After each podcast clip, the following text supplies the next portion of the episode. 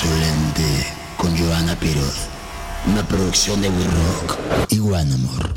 Esto que están escuchando se llama Insolente. Es un podcast producción de We Rock y de One Amor. Lo pueden escuchar en todas las plataformas, incluyendo Spotify, Apple Music, uh, Google Play y Amazon Music. El día de hoy vino Alejandro Rosas. Historiador mexicano Alejandro Rosas ejerce la docencia y la investigación en la Universidad Autónoma de México, donde es catedrático. Además, ha destacado por su labor en la editorial Clio, para la que ha publicado numerosos ensayos, tanto propios como en una importante labor de recopilación. Rosas es colaborador de medios generalistas y de programas institucionales, como el desarrollado por la Presidencia de la República de México en Internet con un objetivo claramente divulgativo. De entre su obra habría que destacar títulos como Mitos de la Historia Mexicana, Anecdotario Insólito de la Historia Mexicana o 99 Pasiones en la Historia de México, entre otros. Esto es insolente. ¿Cómo estás, Alejandro? Bienvenido a We Rock. Muchas gracias por la invitación. Es un honor estar aquí contigo. Sí, ¿verdad? Sí, nos, claro. nos conocemos. Tenía muchas ganas ya de conocerte. Me presentó contigo una vez muy velozmente Julio Patán en una de las filas. Que qué divertida es esa. Uy, no, bueno, es Sodoma y Gomorra. Sí, ¿verdad? Es el que- spring break de los escritores. Sí, no mames. O sea, normalmente me tocaba ir a cubrirlo de radio. Me presentó ahí una vez contigo que estaban en su stand de su editorial. Y este, pero realmente somos amigos de redes sociales, ¿no? Eres de las pocas personas que no se harta de todas mis quejas en Twitter. Porque he perdido muchos seguidores por eso ¿Sí? también. Ay, Sí. bueno, pero son los típicos amargados que no aguantan nada. Pues sí, digo, obviamente Twitter es una red social que se usa para quejarse, o se ha convertido en eso por lo menos. Yo sí lo uso para quejarme amargamente de la administración en turno. Y hay gente que no aguanta y que dice, ay, qué hueva que esta vieja, mejor que se dedique a hablar de música. Ah, pero y yo que no se he queje". dicho, Twitter es la cantina del pueblo. O sea, un día vas con ganas de pelear, otro día vas con ganas de romancear, otro día vas con los cuates, otro día vas a cantar. Esa es una cantina, gran cantina, sí, sí. Lo que pasa es que de pronto la gente le da demasiada importancia a lo que di- se dice ahí. ¿Quién puede argumentar en 200 caracteres? O sea, entonces, y luego Sí, estos no. hilos, Sí, pues sí, mejor sí, haz sí. un tratado. Entonces, la cosa es irte divirtiendo, quejándote, ser amargado, reírte. Creo que eso es lo que al final vale la pena en Twitter. Sí, Sí. sí, sí, sí. Me he preguntado varias veces y un, por ejemplo, un, un experto en redes sociales que es tan, tan experto y está tan arriba en todo este pedo de Twitter y Facebook y demás. Y le dije, oye, güey, si hace una diferencia, o sea, hace una diferencia lo que uno escribe ahí y las quejas y las quejas que pones y todo. Y me dijo, la neta sí. O sea, hace una diferencia cuando hablas de este tipo de cosas tengas o no muchos seguidores o la gente que te, que te llega a leer, me dijo, sí, sí hace una diferencia. Y creo que, por ejemplo, en estas elecciones pasadas, y es uno de tantos temas que vamos a tratar, porque contigo creo que el abanico de posibilidades de temas es muy amplio y de hecho ni siquiera saber por dónde empezar, pero este... Pues perdió Morena, perdió Morena la ciudad de México tal cual. Y creo que le apostaron mucho a la carrera digital, ¿no? Como esa parte. Y ahora ya nos salieron con que pues es el 10%, que sí es una realidad, el 10%. Y es un mundito chiquititito. Claro, pero si hubieran ganado, entonces dirían, es el 60%. Claro, por O sea, supuesto. o- claro, no, siempre es otros datos, ¿no? Ajá. Pero bueno, hay- y hay, eh, yo creo que ahí es, podríamos empezar por ahí, por este asunto de la clase media y la historia. El otro día me comieron vivo en, en- en Twitter, Ajá. así lo típico de los trolls y demás, porque yo dije, a ver, los grandes movimientos de México, de las tres transformaciones anteriores, independencia, reforma, revolución, los planeó y los pensó la clase media. Obviamente hay un grupo, grupo de puristas y de, de historiadores jóvenes, eh, muy mamilas, de, de academia, que se creen los amos de la verdad. Evidentemente no puedes hablar de la clase media en la época virreinal, ¿no? O en el, ¿Por qué? Porque no existía la categoría todavía propiamente. Eso es un concepto mucho más hacia finales del siglo XIX, cuando ya se empieza a hablar de ella.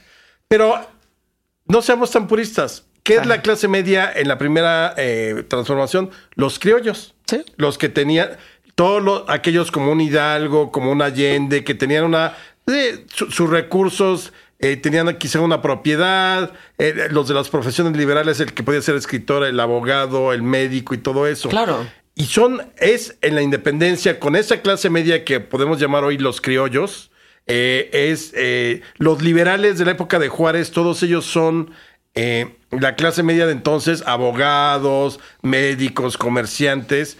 Y en la época de la revolución igual, ahí ya hay una clase media propiamente, ya Porfirio Díaz habla incluso de la clase media. Pero al final, todos los grandes movimientos se gestaron en- intelectualmente en la clase media. Por supuesto. Discúlpenme, qué triste que no fue el, el pueblo bueno el que lo pensó. Ahora, hay que agradecerle al pueblo bueno que se sumó a todas esas ideas, porque los agravios eran en muchos sentidos contra el pueblo en los distintos momentos, ¿no? Y entendieron bien que eran agravios y la clase media supo, eh, o este grupo social eh, de, de profesiones liberales, eh, con ciertas propiedades y cierto ingreso, entendieron muy bien qué es lo que estaba pasando y qué era lo que necesitaba en cada momento del país o la sociedad. Sí. Y entonces son los que enarbolan la- las transformaciones, ¿no? Incluso nadie puede negar esta transformación es clase media. Por supuesto, pero es que López yo creo que todas son, Alejandro. exactamente. ¿Por Sí. qué? Porque al final la clase media, hoy o antes, y me permito llamarla así, incluso en el siglo XVIII, son los que pagan los impuestos, los que se la rifan día a día, los que más o menos tratan de ajustarse a la ley, eh, etcétera, ¿no? O sea, claro. Y por eso se la cobraron a López Obrador. Exactamente. Ahora, sí, corrígeme si estoy mal, pero según yo tienes, o sea, tienes muchos puntos a tu favor diciendo que la clase media es la que gesta los movimientos, pero incluso hasta por lógica. Y pensemos, por ejemplo, en la clase baja, ¿no? La clase baja, yo creo, y lo estoy diciendo desde mi burbuja de privilegio, la clase, pues sí. Qué privilegiada eres. Pues sí, la neta sí, porque luego la gente dice, pues es que siempre uno habla de su privilegio. Yo no tengo otra forma de donde hablar más que del punto donde estoy parada. ¿sí Pero a ver, chingado, eh, eh, yo estoy de acuerdo. Este, este, este prurito del privilegio. Carajo, si uno se jode todos los días para darse lo mínimo que crees merecer o que Claro. quieres tener.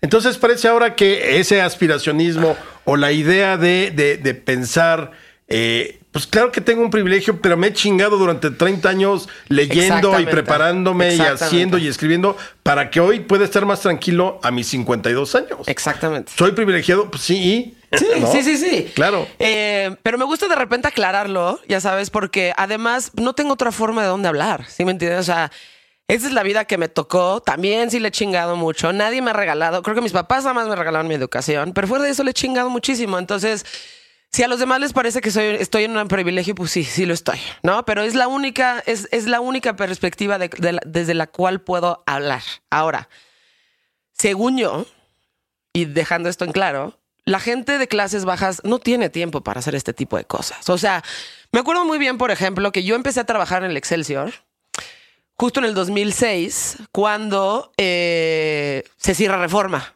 ¿no? Y está lleno, yo lo vi, ¿eh? No lo inventé, porque una vez también me eché un tweet y me dijeron, ¿y tú qué? Pues, ¿qué se hace ahí? Le dije, a ver, güey, yo no era parte del movimiento, no era parte de las, las, o sea, no estaba dormida ahí pero trabajaba en el Excelsior. Entonces me tocaba ver este, pues güey, las, las, las, carpas desde arriba que justo las pusieron para que las tomas aéreas pensaras que eran un chingo de gente. No había nadie allá abajo. Habían dos, tres personas en camas, este, había unas ta- cuantas tiendas de campaña y me tocó ver cómo hacían fila a cierta hora del día para que les pagaran 200 pesos a la gente que estaban ahí. La gente que realmente tiene necesidad no se puede dar el lujo de estar tapando reforma porque la neta tienen que chingarle y tienen que trabajar, güey. Bueno, ahí te va una anécdota de la independencia que, es- que viene mucho al, al caso. Cuando Hidalgo se levanta en armas, desde luego se va mucha gente con el del pueblo. ¿Por qué? Porque permite el saqueo. Entonces era una manera como de cobrarse, ¿no? Ok. Bueno, la mayor parte de ese ejército, que al principio eran 100 mil, va a desertar en el momento en que llegue la época de la cosecha. Sí, por supuesto. oh, claro, entonces, digo, no se quedó sin hombres, pero un gran número regresaron a sus casas. ¿Por qué? Porque, como bien dices, eh, por eso la- la- las luchas sociales tienen que ser para que la gente con pocos recursos, la- los desposeídos, tengan la posibilidad de cuando menos tener los mínimos eh, satisfactores básicos, ¿no? Exacto. Servicios, salud, eh, eh, capacidad para tener vacaciones, también Claro. para que descansen, Claro. un respiro de que sepan que siempre van a tener ahí alimentos, agua potable, luz, etcétera. Sí. Pero evidentemente, que- comparto contigo, claro que el pueblo llega a fastidiarse, sobre todo la gente eh, pobre, la gente que no, no, no tiene eh, recursos y eso, pero eh, siempre se las han ingeniado para tratar de sobrevivir, que ese es el gran, esa es la gran de- deuda histórica de los gobiernos con respecto a la mayor parte del- de la población de este país. Sí. Que tenemos más del 60% de pobre, ¿no? De pobreza. Exacto. Por un lado es eso, por ejemplo, no que la gente que tiene más necesidad pues, no se pueda dar el lujo de estar, pues, güey, seis meses en unas pinches tiendas de campaña, ¿no? Y por otro lado, sí necesitas tener un nivel educativo de cierta, de cierto rango, ¿no? Para saber la diferencia entre lo que está bien y lo que está mal. Entonces, si no sabes esa diferencia, por supuesto que no puedes liderar un movimiento social. Entonces, claramente tendrían que venir desde las clases medias. No, y desde luego la clase media va a responder a sus intereses también, pero desde luego ahí es donde hay un semillero intelectual que se ha preparado. No toda la clase media va a asumir una posición política, muchos sí, unos van a, lide- van a liderear, ¿no? Pero en general ahí es donde se gesta. ¿Por qué? Porque tienes una formación distinta, porque quizá tienes eh, posibilidad de lecturas y sobre todo porque tienes resuelto quizá los satisfactores básicos que necesita una persona para vivir. Entonces te puedes dar el lujo de tomarte una hora para leer a Gramsci o a Marx o a quien quieras, ¿no? Sí. Claro, no.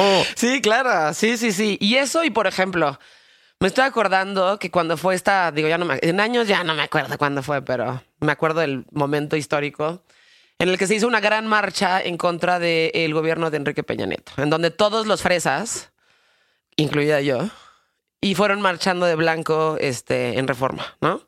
Entonces sí me tocó, y fue uno muy particular, no voy a decir nombres, pero un periodista, es más bien un locutor, ¿no?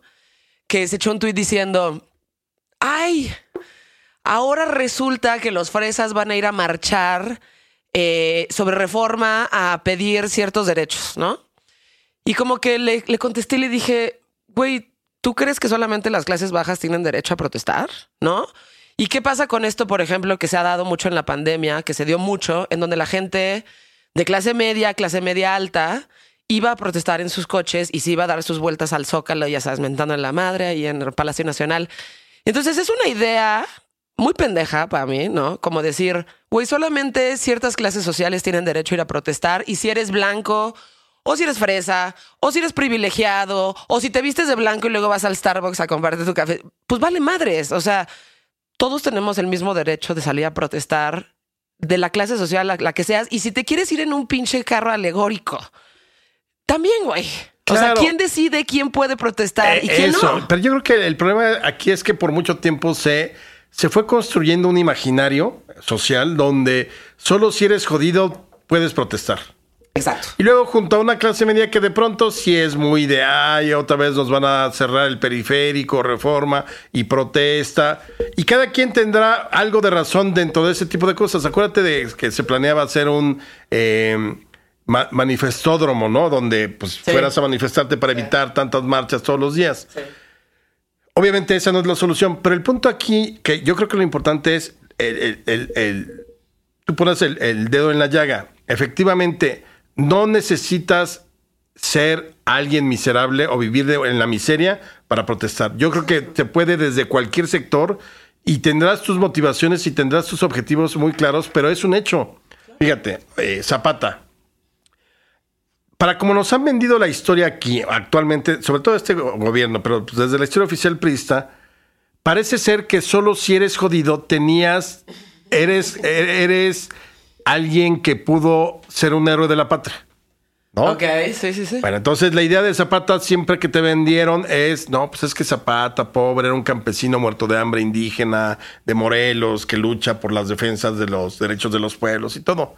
Ya cuando te pones a estudiar a Zapata, de acuerdo, perdón, a los que han hecho los grandes historiadores, te das cuenta que Zapata era un pequeño propietario. O sea, era un clase mediero. Tenía dos, tres caballos de su propiedad, tenía dos, tres propiedades, eh, era eh, ranchero. Fíjate, cuando, cuando tiene una muy buena cosecha de sandía, la lana no la utiliza para, ay, me voy a comprar un pedazo de carne porque solo he comido frijolitos y chile. Pues no. ¿Sabes qué? ¿En qué gastaba cuando tenía lana? En una botonadura de plata para su traje charro. O sea, alguien que está jodido no hace eso. Claro. Ah, este... Comprarse plata que sea como que fuera como ornamental, no. Sí, sí, ah, exactamente. Exacto. No, No, no tienes Bueno, otras otra. necesidades. Este, ay, voy a comer cecina de Yecapixtla porque apenas me alcanza. Le gustaba la comida francesa y cuando tenía lana iba a un restaurante francés en Cuernavaca, me parece, o en Cuautla. Entonces, ahora, la grandeza de estos personajes es que no necesitaban ser muertos de hambre para exigir, Claro. sino él se sumó a la defensa de los pueblos de Morelos porque creía realmente que había habido, como lo fue, un despojo de las haciendas, de los hacendados que abusaron y que se quedaron con tierras. Claro. Punto. Punto. Pero no tiene que ver con que, ay, es que eh, si eres pobre, entonces tienes derecho. Si eres clase media, te callas la boca y si eres rico, huye del país, ¿no? Sí, sí, sí, sí, sí. No. Estamos muy distorsionados. Estamos y ahorita muy con esta corrección política asquerosa que vivimos, to- todo es peor. Sí, o sea, puta, ¿qué pedo con estas? Este, digo, sucede en todos lados, ¿eh? Sucede en todos lados, sucede en todas las profesiones.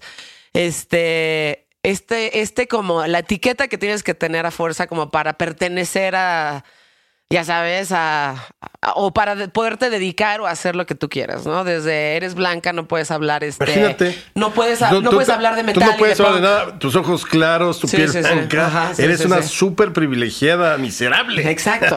¿no? Y quién, o sea, estamos muy distorsionados de, de la forma en la que etiquetamos y encasillamos las cosas para que alguien pueda hacer o no hacer, o, o- o, ya sabes, tener cierta chamba, este, puta, dedicarse a lo que te quieres dedicar, o sea, al final del día, ¿no? Entonces, Eso, claro.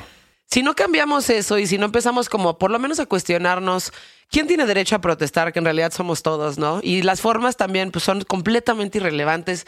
Si vas caminando, güey, si vas con tu antorcha, si decides romper el pinche semáforo porque, güey, te mataron a tu hija, ya sabes, o sea, Claro. no mames, o sea, nos estamos, estamos perdiendo demasiado tiempo en, las la- formas. Exactamente.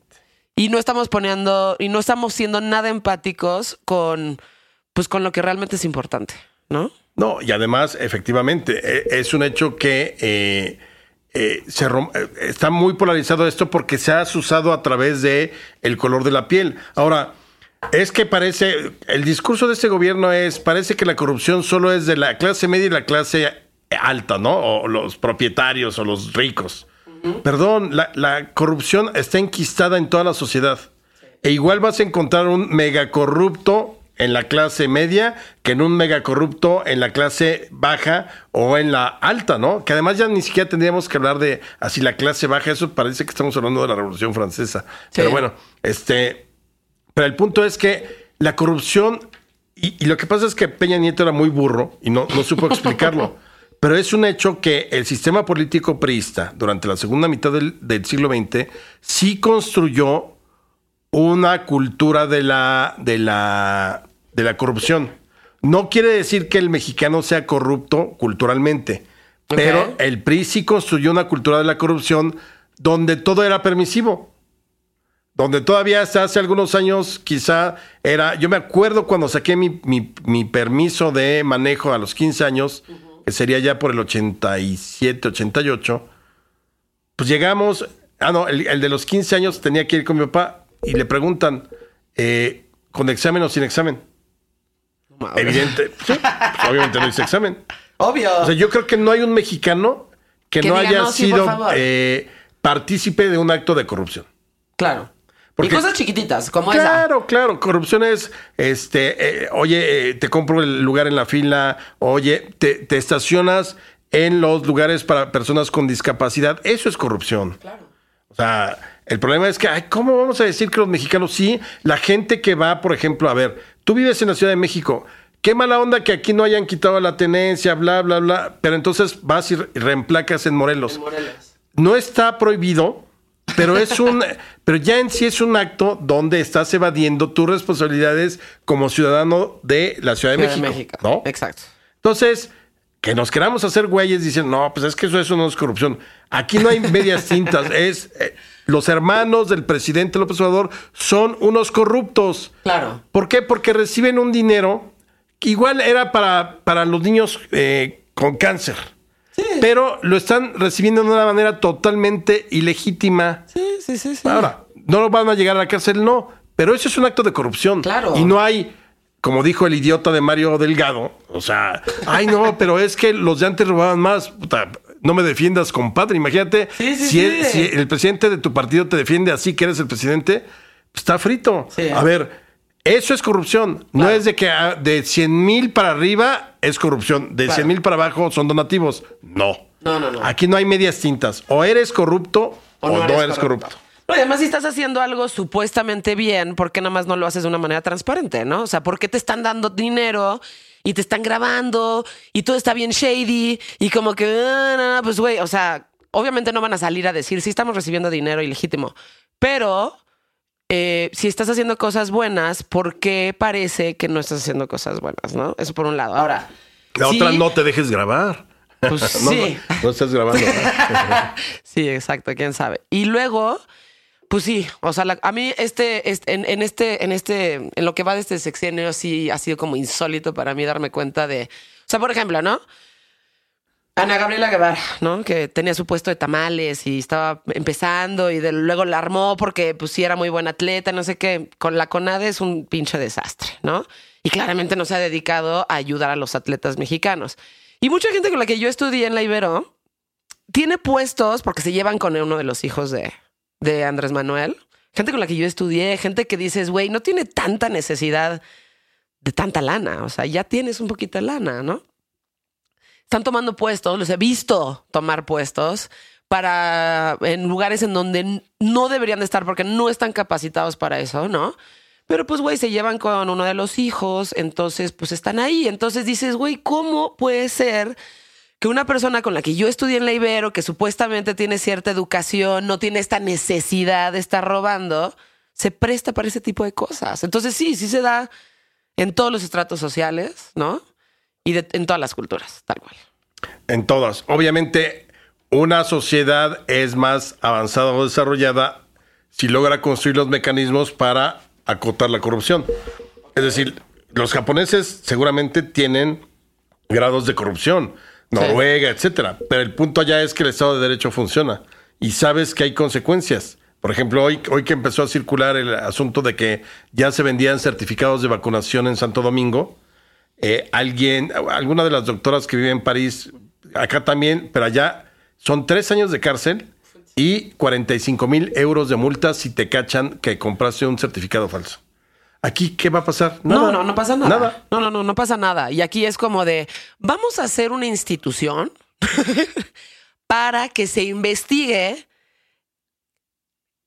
algo que pasó y otra institución para la persona, la, la transparencia de ese lugar en donde se está investigando. O sea, no mames, no, o sea, eso no va a pasar nunca. La- sabemos que no va a pasar nada. Claro, nunca. el, drama histórico de México es que no tiene un Estado de Derecho. Exacto. O sea, la aplicación de la ley puede ser muy discrecional y en ocasiones no hay consecuencias para nada. El problema de México es que sabes que casi se puede hacer todo sin consecuencias, Claro. incluso matar. Sí. Porque fíjate, muchos de los niveles de cómo se ha disp- disparado la- la- el crimen, el homicidio, tiene que ver ya no solamente con el crimen organizado, los ajustes de cuentas y demás, sino tiene que ver con que mucha gente se dio cuenta que podía deshacerse del compadre o del cuate que te hizo mal o de la esposa que te engañó pagando cinco mil pesos. Claro. Eso es lo grave. O sea, lo- lo- ¿por qué? Porque al final sabes que no te van a agarrar. De repente siento, y esto sí lo he pensado mucho, que de verdad vivimos en un, como en un, ya sabes, en un spaghetti western, en donde puedes matar a quien sea en la calle, güey. No puedes matar a quien sea. Si te caga tu suegra, le pagas dos mil pesos menos a alguien, algún ah, mafiosillo que seguramente das con él súper rápido. Y la desaparece, güey. O sea, eso es real, eso puede pasar. Claro Y que puede pasar, lo hemos visto. y- ajá, y no va a pasar absolutamente nada. Entonces sí estamos viviendo como en, en el viejo oeste, ¿no? En México, en donde, güey, puedes, puedes desaparecer a quien tú quieras y no existen consecuencias. Porque no se termina de consolidar el Estado de Derecho. Y mientras no lo, consolide- lo consolidemos, vas- vamos a seguir siendo un, un país perico perro, como dicen. O sea, que ahí se va, medio surgen, sirven algunas cosas, medios no. Y quien tendría que poner ejemplo es el presidente. O sea, esto de la consulta es una tontería. Por dos partes. o sea, o primero, ya, ya, ya quitemos el asunto de, eh, de que la ley no se somete a consulta. Sí. Eso estoy de acuerdo.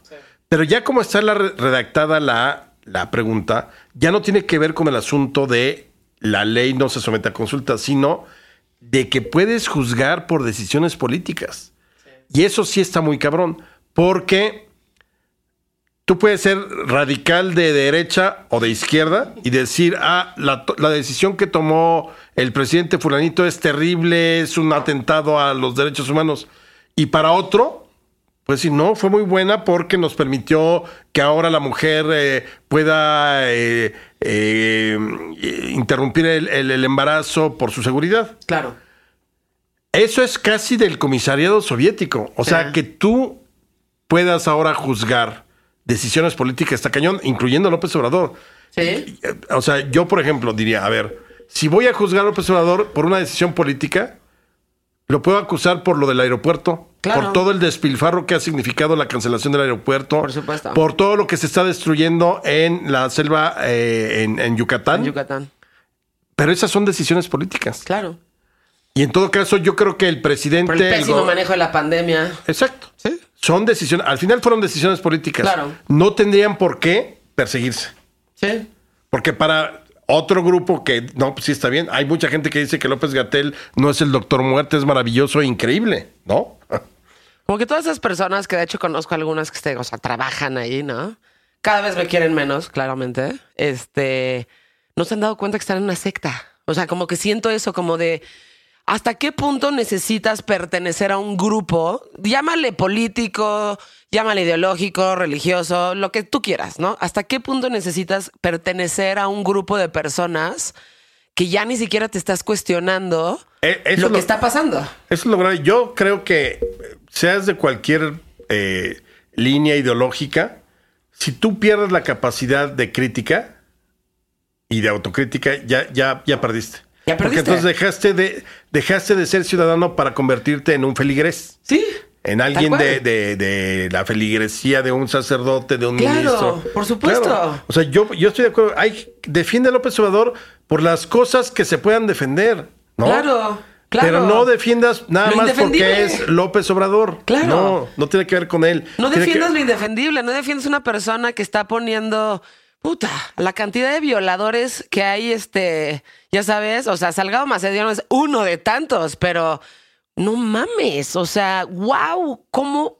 No, no lo puedo creer, o sea, como que hasta digo, güey, ¿sí está pasando esto? ¿O, qué, o en qué momento perdimos como la noción de lo que está bien y lo que está mal, ¿no? Pero, pero entonces, ¿qué sucede con la consulta? Que yo creo que va a ser un fracaso. Sí, Incluso el presidente ha dicho que no, él no va a votar. Imagínate, además, promueve una consulta y dice, y ya lo dijo públicamente, no voy a votar.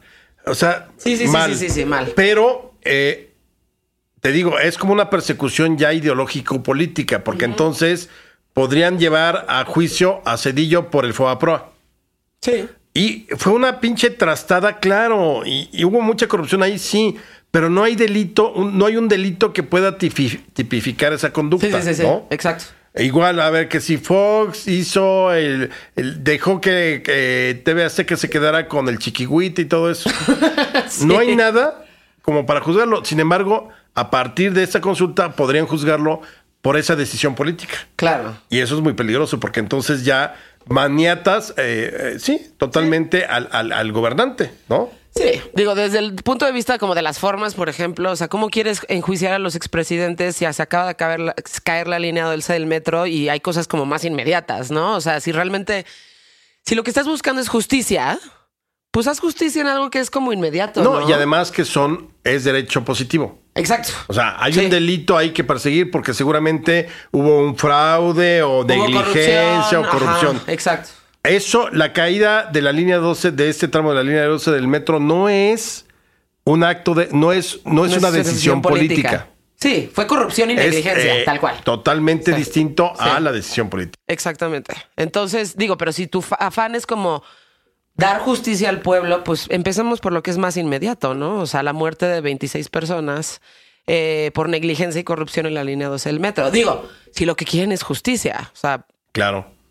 o sea, como en juicio de expresidentes, digo, claramente lo están haciendo para hacer como que gobiernan, lo están haciendo para hacer como que son democráticos, lo están haciendo como para ser más populistas. Digo, eso, eso, es, eso es, es obvio, ¿no? Pero si de justicia se habla, pues yo quiero ver a procesado a Marcelo Ebrard y a Claudia Sheinbaum y a Florencia Serranía, ¿no? Y a Mario Delgado. No, y yo, yo, yo no tengo ningún problema que se, que se procese a cualquier. Nos vale madres, ¿no? No, y tendríamos Ah, que pues sí, hacerlo. sí, o sea, sí, sí. lo que pasa es que aquí son intocables. O sea, el, el que ya debería estar más que procesado, e igual sale libre. Pero Peña Nieto, ¿qué pacto hubo ahí? ¿Por qué te vas contra el Felipe Calderón de hace 12 años y no, Y no contra, contra el régimen Peña inmediato donde hay... eh, hay un libro que si tú agarras sería tu manual, que es el de la estafa maestra. Sí. Si tú agarras la estafa maestra fiscal general de la República y lo lees, dices, ah, mira, aquí hay ocho pruebas. Sí, Porque claro. lo- la investigación es muy buena. Sí. Pero eso es eh, tener un ánimo político como para hacerlo. Exacto. O sea, quieren perseguir la corrupción, la podrían haber perseguido muchísimo. Es como cuando Fox decía de vamos a ir por los peces gordo, gordos y nunca ni un Nunca pasó nada. charales agarró. Sí, sí, sí. No. Es lo mismo ahora. Ni, Ah, sí, la- los persiguió, ¿no? La corrupción, a ver. La verdad. No, claro. O sea, fue como a, a palabrería. No, pues porque obviamente se dio cuenta cuando llegó al, al poder que no era lo mismo. Eh, Sí, sí, sí, sí, También cómo llegas al poder. Pero aquí, por ejemplo, en el caso de, de- de esta lucha contra la corrupción, no hay un solo de los grandes corruptos del aeropuerto de la Ciudad de México, del nuevo, el que se canceló, que esté en la cárcel, ni siquiera indiciado ni procesado. No, nada O sea, más cancela. Vamos a cancelarlo ya. pero el argumento fue, es que estaba lleno de corrupción. Nadie. No hay un solo Claro. jefe de los cárteles del Huachicol. Tampoco. O sea, no hay nadie. La única, y yo creo que ya es, este, tiene la calidad de prisionera política, es Rosario Robles. Sí. Porque podría estar librando su juicio fuera y la tienen en la cárcel como se la aplicaron a Elvester Gordillo Exacto. en el sexenio de, de Peña Nieto. La metieron ahí, ¿por qué? Por una venganza política. Por supuesto. Lo increíble es que la exoneraron en, en cosas que decías, puta, debe haber 10 mil pruebas contra el Bester y pues resultó que no había. Igual que las estancias infantiles, ¿no? Que, que cancelaron y que hicieron un beneficio para las madres solteras de México para que siguieran trabajando. Ok, se cancelan, ¿no? Que por cierto, no matas al paciente. Quitas la el apéndice o lo que sea que necesite hacerse, ¿no? Pero no cancelas todo. En fin. Tampoco están procesando a nadie por la corrupción que seguramente que dicen que hubo en las estancias o, o, infantiles. o los estos, eh, los fideicomisos o las ONGs. Ahora, en un sistema de justicia normal y un Estado de Derecho, la decisión de López Obrador de las estancias es una decisión política. Habrá quien diga sí tenía que hacerse. Habrá quien diga como nosotros o que criticamos debió haberse hecho pero quirúrgicamente. Por supuesto. Vas quitando, ah, este está detectando una buena auditoría, vámonos. Vámonos, exacto. Así, ok. Pero a López Obrador, de acuerdo a esta consulta, se le podría procesar por esa decisión política. Por eso me parece muy grave para él, como Para tan él. grave para cualquiera de los otros presidentes. Porque ya son decisiones que tú como gobernante dices, esto lo tenemos que hacer. Quizá te sale mal. Podrías juzgar a Benito Juárez por haber firmado el Tratado Maclean Campo. ¿Por qué? Porque en él aceptó que Estados Unidos tuviera un paso a perpetuidad por el istmo de Tehuantepec. Esa es una decisión política de Juárez, Claro. haberlo aceptado. Claro. Lo puedes, eh, podría ser juzgado de acuerdo a esta ley. Obvio, en el momento él tomó la decisión y creyó que era lo mejor para todos y le salió bien el tiro. Pero, pero eh, lo peligroso de esto es que te conviertes como es el comisariado soviético, ¿no? O sea, puta, las decisiones políticas te pueden llevar a la cárcel. Claro. Ahora, una de las grandes preguntas de todo esto, ¿no? Porque obviamente siempre estamos, este gobierno se ha dedicado a recurrir al pasado para justificar su incapacidad, ¿no? Y bueno, uno siendo pues, relativamente joven, este, ya sabes, como que dices, güey, este. Cuando pues sí, dices claro, relativamente o sea, joven, ¿me, me incluyo? Sí, sí, sí, tú, tú también. No, pero tú obviamente vas a saber más, ¿no? Este. Digo, yo recuerdo, siempre fui como muy medio consciente políticamente y siempre me gustó como por lo menos estar enterada, ¿no? Yo no recuerdo ningún sexenio donde habían pasado cosas tan insólitas como esta. O no sé si yo estoy hablando de, de, de la perspectiva en la que se están, o sea, desde la que tengo yo de este, o sea, de este gobierno, pero no recuerdo haber visto a niños este, quedaron sin, medicamentos y que los padres fueran a los aeropuertos a pararlos y que llevaban tres semanas diciendo que ya van a llegar y ya van a llegar y que no llegaran. O no, no me había tocado estar en una marcha feminista en donde mm, me recibieran los granaderos y me echaran gas lacrimógeno, ¿sabes? Este, no me había tocado la flagrancia con la que se miente en televisión. O sea, siento que por lo menos antes se tomaban el tiempo de ser mínimamente elegantes en sus mentiras, ¿sabes? Y que no tenían esta osadía de nada más mentir porque, porque me la pelas. O sea, sí, porque voy a mentir y voy a decir todo lo que yo quiera porque, porque puedo, tal cual. Entonces, como una de las grandes preguntas es, si estábamos peor antes? ¿Estamos peor ahora? O sea, ¿qué opinas de eso? Es, es que, a ver, yo considero que el, el planteamiento así desde luego te lleva a pensar que estábamos mejor antes. Yo creo que estábamos tan mal antes como ahora. El problema es lo que tú prometes y la esperanza que creas, ¿no? Sí. A ver, eh, tan malo es López Obrador diario en su mañanera mintiendo como Peña Nieto sin salir nunca a medios y de todas maneras mintiendo y sabiendo de actos de corrupción flagrantes y de sus gobernadores corruptos y todo eso. O sea, yo no creo que, que yo no añoro el pasado, pero lamento el presente. Sí. O sea, creo que esa tendría que ser quizá la lectura, porque el presente quedó muy, muy cortito. Ahora, ¿por qué muy cortito? Por toda la expectación que se creó de ahora que llegue el nuevo gobierno y la cuarta transformación. Pero era un poco ingenuo pensar que iba a cambiar todo de la noche a la mañana, Claro. porque toda esta clase política que hoy está en el gobierno se formó en la misma escuela que la clase política de Peña Nieto, Claro. o la de Calderón, o la de Fox. Es decir, todos vienen del Del mismo, lugar. sí. López Obrador no se fue seis años a estudiar políticas públicas a Noruega o a Alemania o a Francia para empaparse de nuevas ideas. Ebrard, no sé, güey, quizá es de, es de lo menos peorcito que tiene el régimen porque pues, transitaba de... eh, estuvo en el neoliberalismo con Camacho Solís, era la mano derecha era la mano de Camacho Solís. O sea, yo creo que él no hubiera hecho muchas cosas de las que hace López Obrador, quiere la presidencia. Pero Sheinbaum no se fue a estudiar eh, en España a las nuevas corrientes democráticas o Martí Bates. Son los mismos que han estado en la política mexicana desde hace 40 años. Entonces, ¿por qué iban a ser diferentes? ¿Por qué? Porque nada más porque lo dice López Obrador. No. Aprendieron a hacer política a la usanza del PRI. Aprendieron a negociar a la usanza del PRI. Aprendieron a el mayoriteo y las ventajas que tiene tener una mayoría en el Congreso, como lo hizo el PRI. Por eso no notamos cambios, porque al final se siguen comportan- comportando y son parte de esa misma escuela. Nada más que el discurso cambia. Nosotros somos, nosotros diferentes, pero ya si quitas la cáscara del discurso te das cuenta de que actúan de la misma manera, se defienden unos a otros. Si fuera un gobierno de distinta... Salgado Macedonio hubiera quedado fuera desde hacía tiempo y su hija Claro, igual. por supuesto. Si fueran diferentes, no estaría... Quizá eh, Dolores Padierna hubiera competido otra vez por la alcaldía. Qué bueno que perdió, por Qué cierto. bueno que perdió. O sea, son caciques, son tribus que están aquí desde hace 35 años.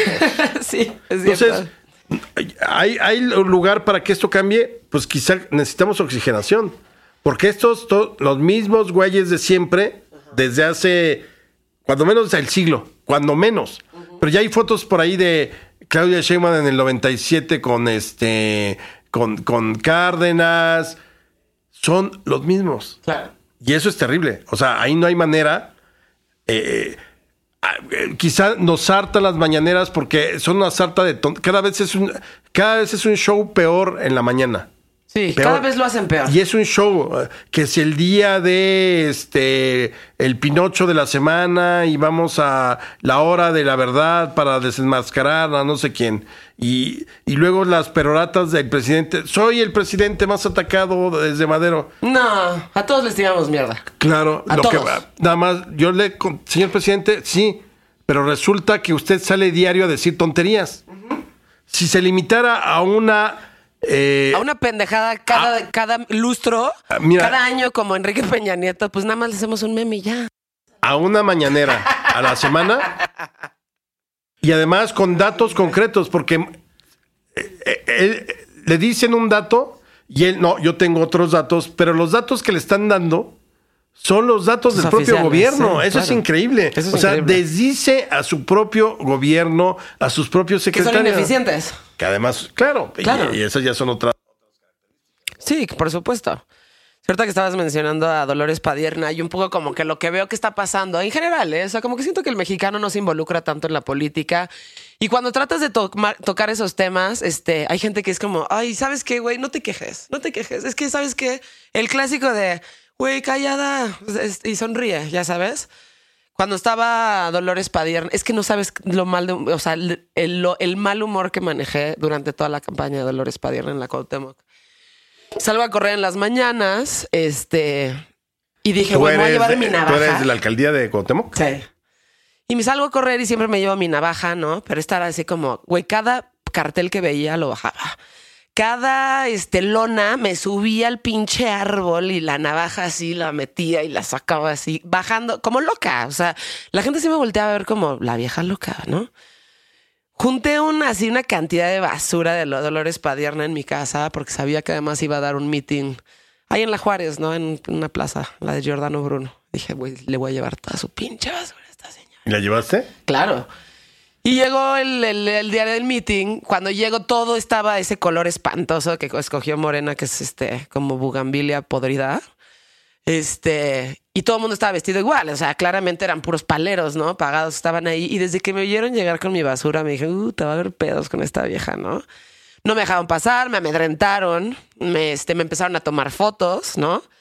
Y cuando quise pasar con ella, que obviamente no le iba a atacar, ¿eh? O sea, le iba a dejar su basura ya. Le iba a decir, aquí está tu pinche basura y ojalá no ganes, ¿no?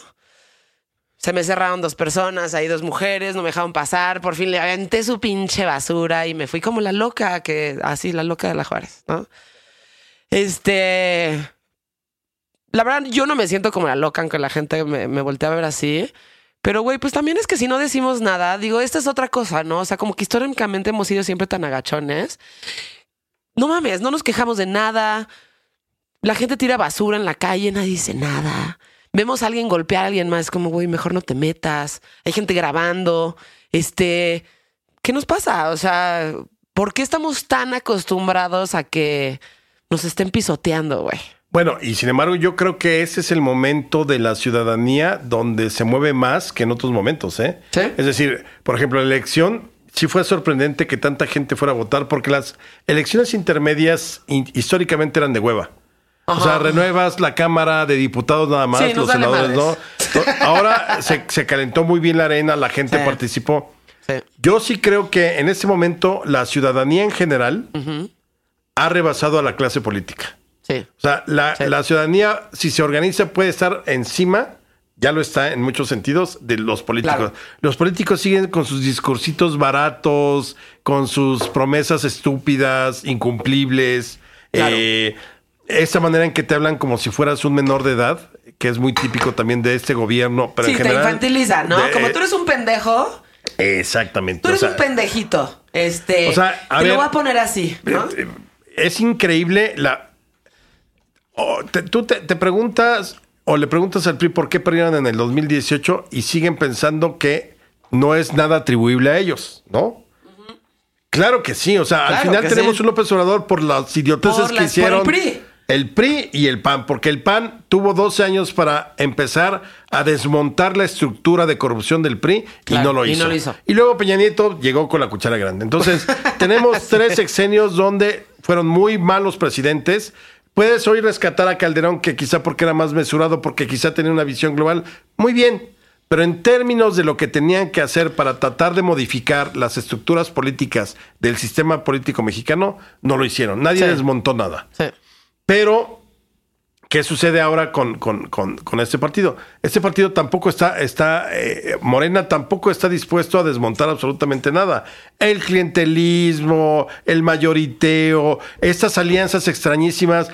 Eh, critica a López Obrador al PRIAN. Puta, pero tú estás con el pez, estás con el verde, que son lacras verdaderamente lacras, lacras, lacras, lacras. tan grandes como pudo haber sido el PRI para unos y el PAN para otros.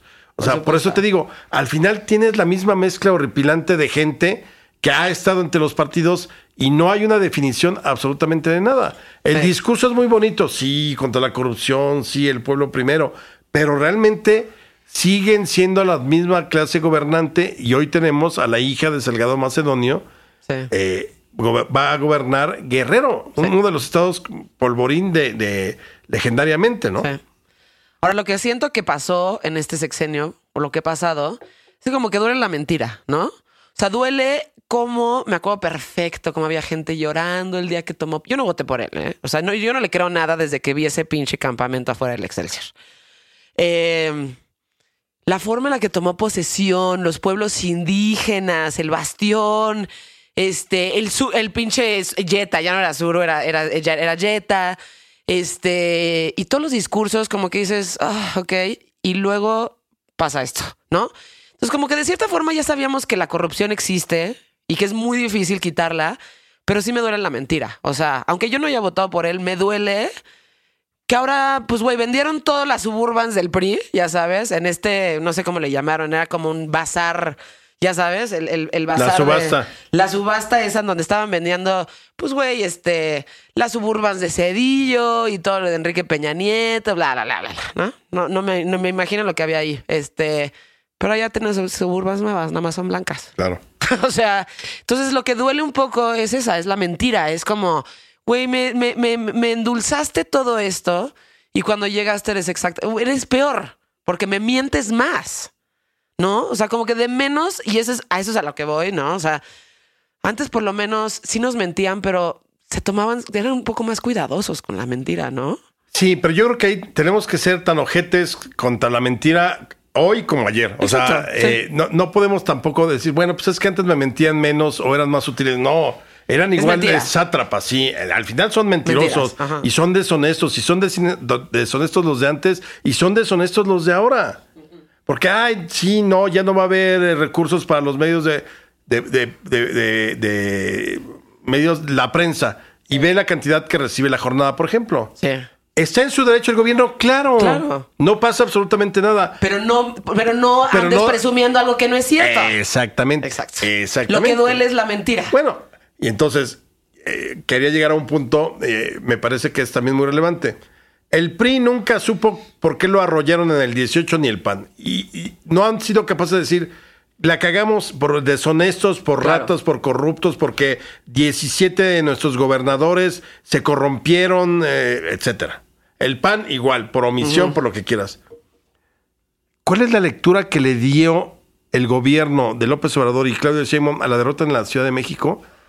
Y ahí es donde viene nuevamente lo que tú dijiste hace un rato, que nos siguen pensando que somos pendejos, Sí, chiquitos que no sabemos decidir Sí. y que nos lavaron el cerebro. exacto. O sea, ah, para mí eso es tan relevante que yo no sé si dentro de sus cuarteles de... de- Su de- think tank. exactamente, digan, oiga, vamos a decir esto, pero la verdad la cagamos porque Sí. no respondimos, porque fallamos, y salgan con esta friolera de los manipularon.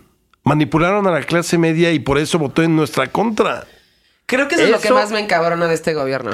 Y eso es increíble porque entonces es increíble, pero a la vez es esperanzador porque si están haciendo los análisis a partir de que porque nos manipularon, yo era... lo- esto me, molest, me, me irrita tanto, o sea, la falta de autocrítica, como cuando decían que la gente votó, muchas mujeres votaron por Peña Nieto por guapo. Yo no dudo que habrá habido tres. Sí, sí Pero hubo. me parece que. Sí, Sí, pero, sí, como para definir la elección, por favor, me No, parece también subestimar a la gente, subestimar a Como la los del verde tampoco fueron por los influencers. O sea, es una mamada lo que hicieron. Claro. Pero eso no definió el, el, el por qué el verde está donde está. ¿Estás de acuerdo? Fue una mamadota. Ahí- pero eso no Eh, definió es una la posición del y verde habría en el que ver-. A mí me gustaría conocer gente que en, en- en libre y espontáneamente votó por el PRI y que, digo por el verde y que me diga por qué. O sea, quiero escuchar una razón que diga, ah, no, quizás sí. No entiendo, no entiendo. Exacto. Sí, no entiendo. O sea, ahí sí. ¿qué, qué- qué tiene en la cabeza la gente que vota por el verde? Porque tiene un puto tucán en, en- en el, en el logo. O, Porque no se informan. porque- Es Yo siento que es increíble. porque no se informan y porque realmente se creen la mentira de que son un partido ecologista, que no lo son. Pero entonces, puta, ahí sí para que veas, está muy jodida ese sector de la sociedad. Sí. Y lo que hay. Porque o sea, es sabemos del Partido Verde desde hace años y los escándalos del niño verde. Que mataron eh, a una, una, una mujer que fue a una de sus fiestas y la aventaron por el balcón porque podían, ¿eh? Claro, y el Porque negocio familiar y todo eso. A mí lo que me empauta más de esta, de esta administración es eso. Es como. Es al asumir que todos los mexicanos somos pendejos y que cualquier cosa que digan, nosotros tenemos que decir, ay, pues güey, no me lo voy a ni cuestionar, ¿eh? Tienes toda la razón. Eso, y yo le sumaría que además te ven como que eres muy manipulable, entonces yo te voy a orientar hacia dónde debes de ir y cómo debes de, de- de comportarte, ¿no? Para que no, para que huyas de las fuerzas que nos critican. Exacto. Ahora, otra pregunta que te quería hacer, este, y esto es como un poco más general, es, digo, es muy cagado lo que sale en el meme ese que lo has compartido varias veces en donde, ¿qué hacen los historiadores? Pues tomamos y sabemos cosas, ¿no? ¿Por qué la gente tendría que saber historia hoy en día? Y no son estas, y no es esta lectura de para entender el pasado y el presente y no sé qué. O sea, ¿por qué la gente tendría que estudiar y saber historia ahorita? Yo sobre todo creo que uno de los grandes elementos por los cuales estamos polarizados es porque nos contaron la historia desde la perspectiva del gobierno, es decir, la historia oficial. A ver, eh, vamos a desmenuzar un poco. Todos los países tienen historia oficial, eso es un hecho. Cualquier régimen que llega intenta poner una visión propia y eso no, se, no, no podemos llamarle propiamente historia porque es su visión. Una visión a modo que te conviene para qué? Para justificar tu ideología, tu pensamiento y tus acciones, ¿no? Entonces, la historia oficial que maneja hoy el régimen está totalmente distorsionada porque tiene un uso político. Si tú quieres conocer historia, no escuches las mañaneras, las supercátedras que dicen que da López Obrador porque son terriblemente malas. Si quieres historia, ve a leer a los historiadores. Ve al ensayo, a la crítica, a la biografía, a la crónica y demás. Ahí es donde tienes que aprender. Ahora, yo sí creo que la historia oficial de la segunda mitad del siglo XX, que fue eh, la que nos enseñaron que si el pípila, que si los niños héroes y todo eso, eh, polarizó.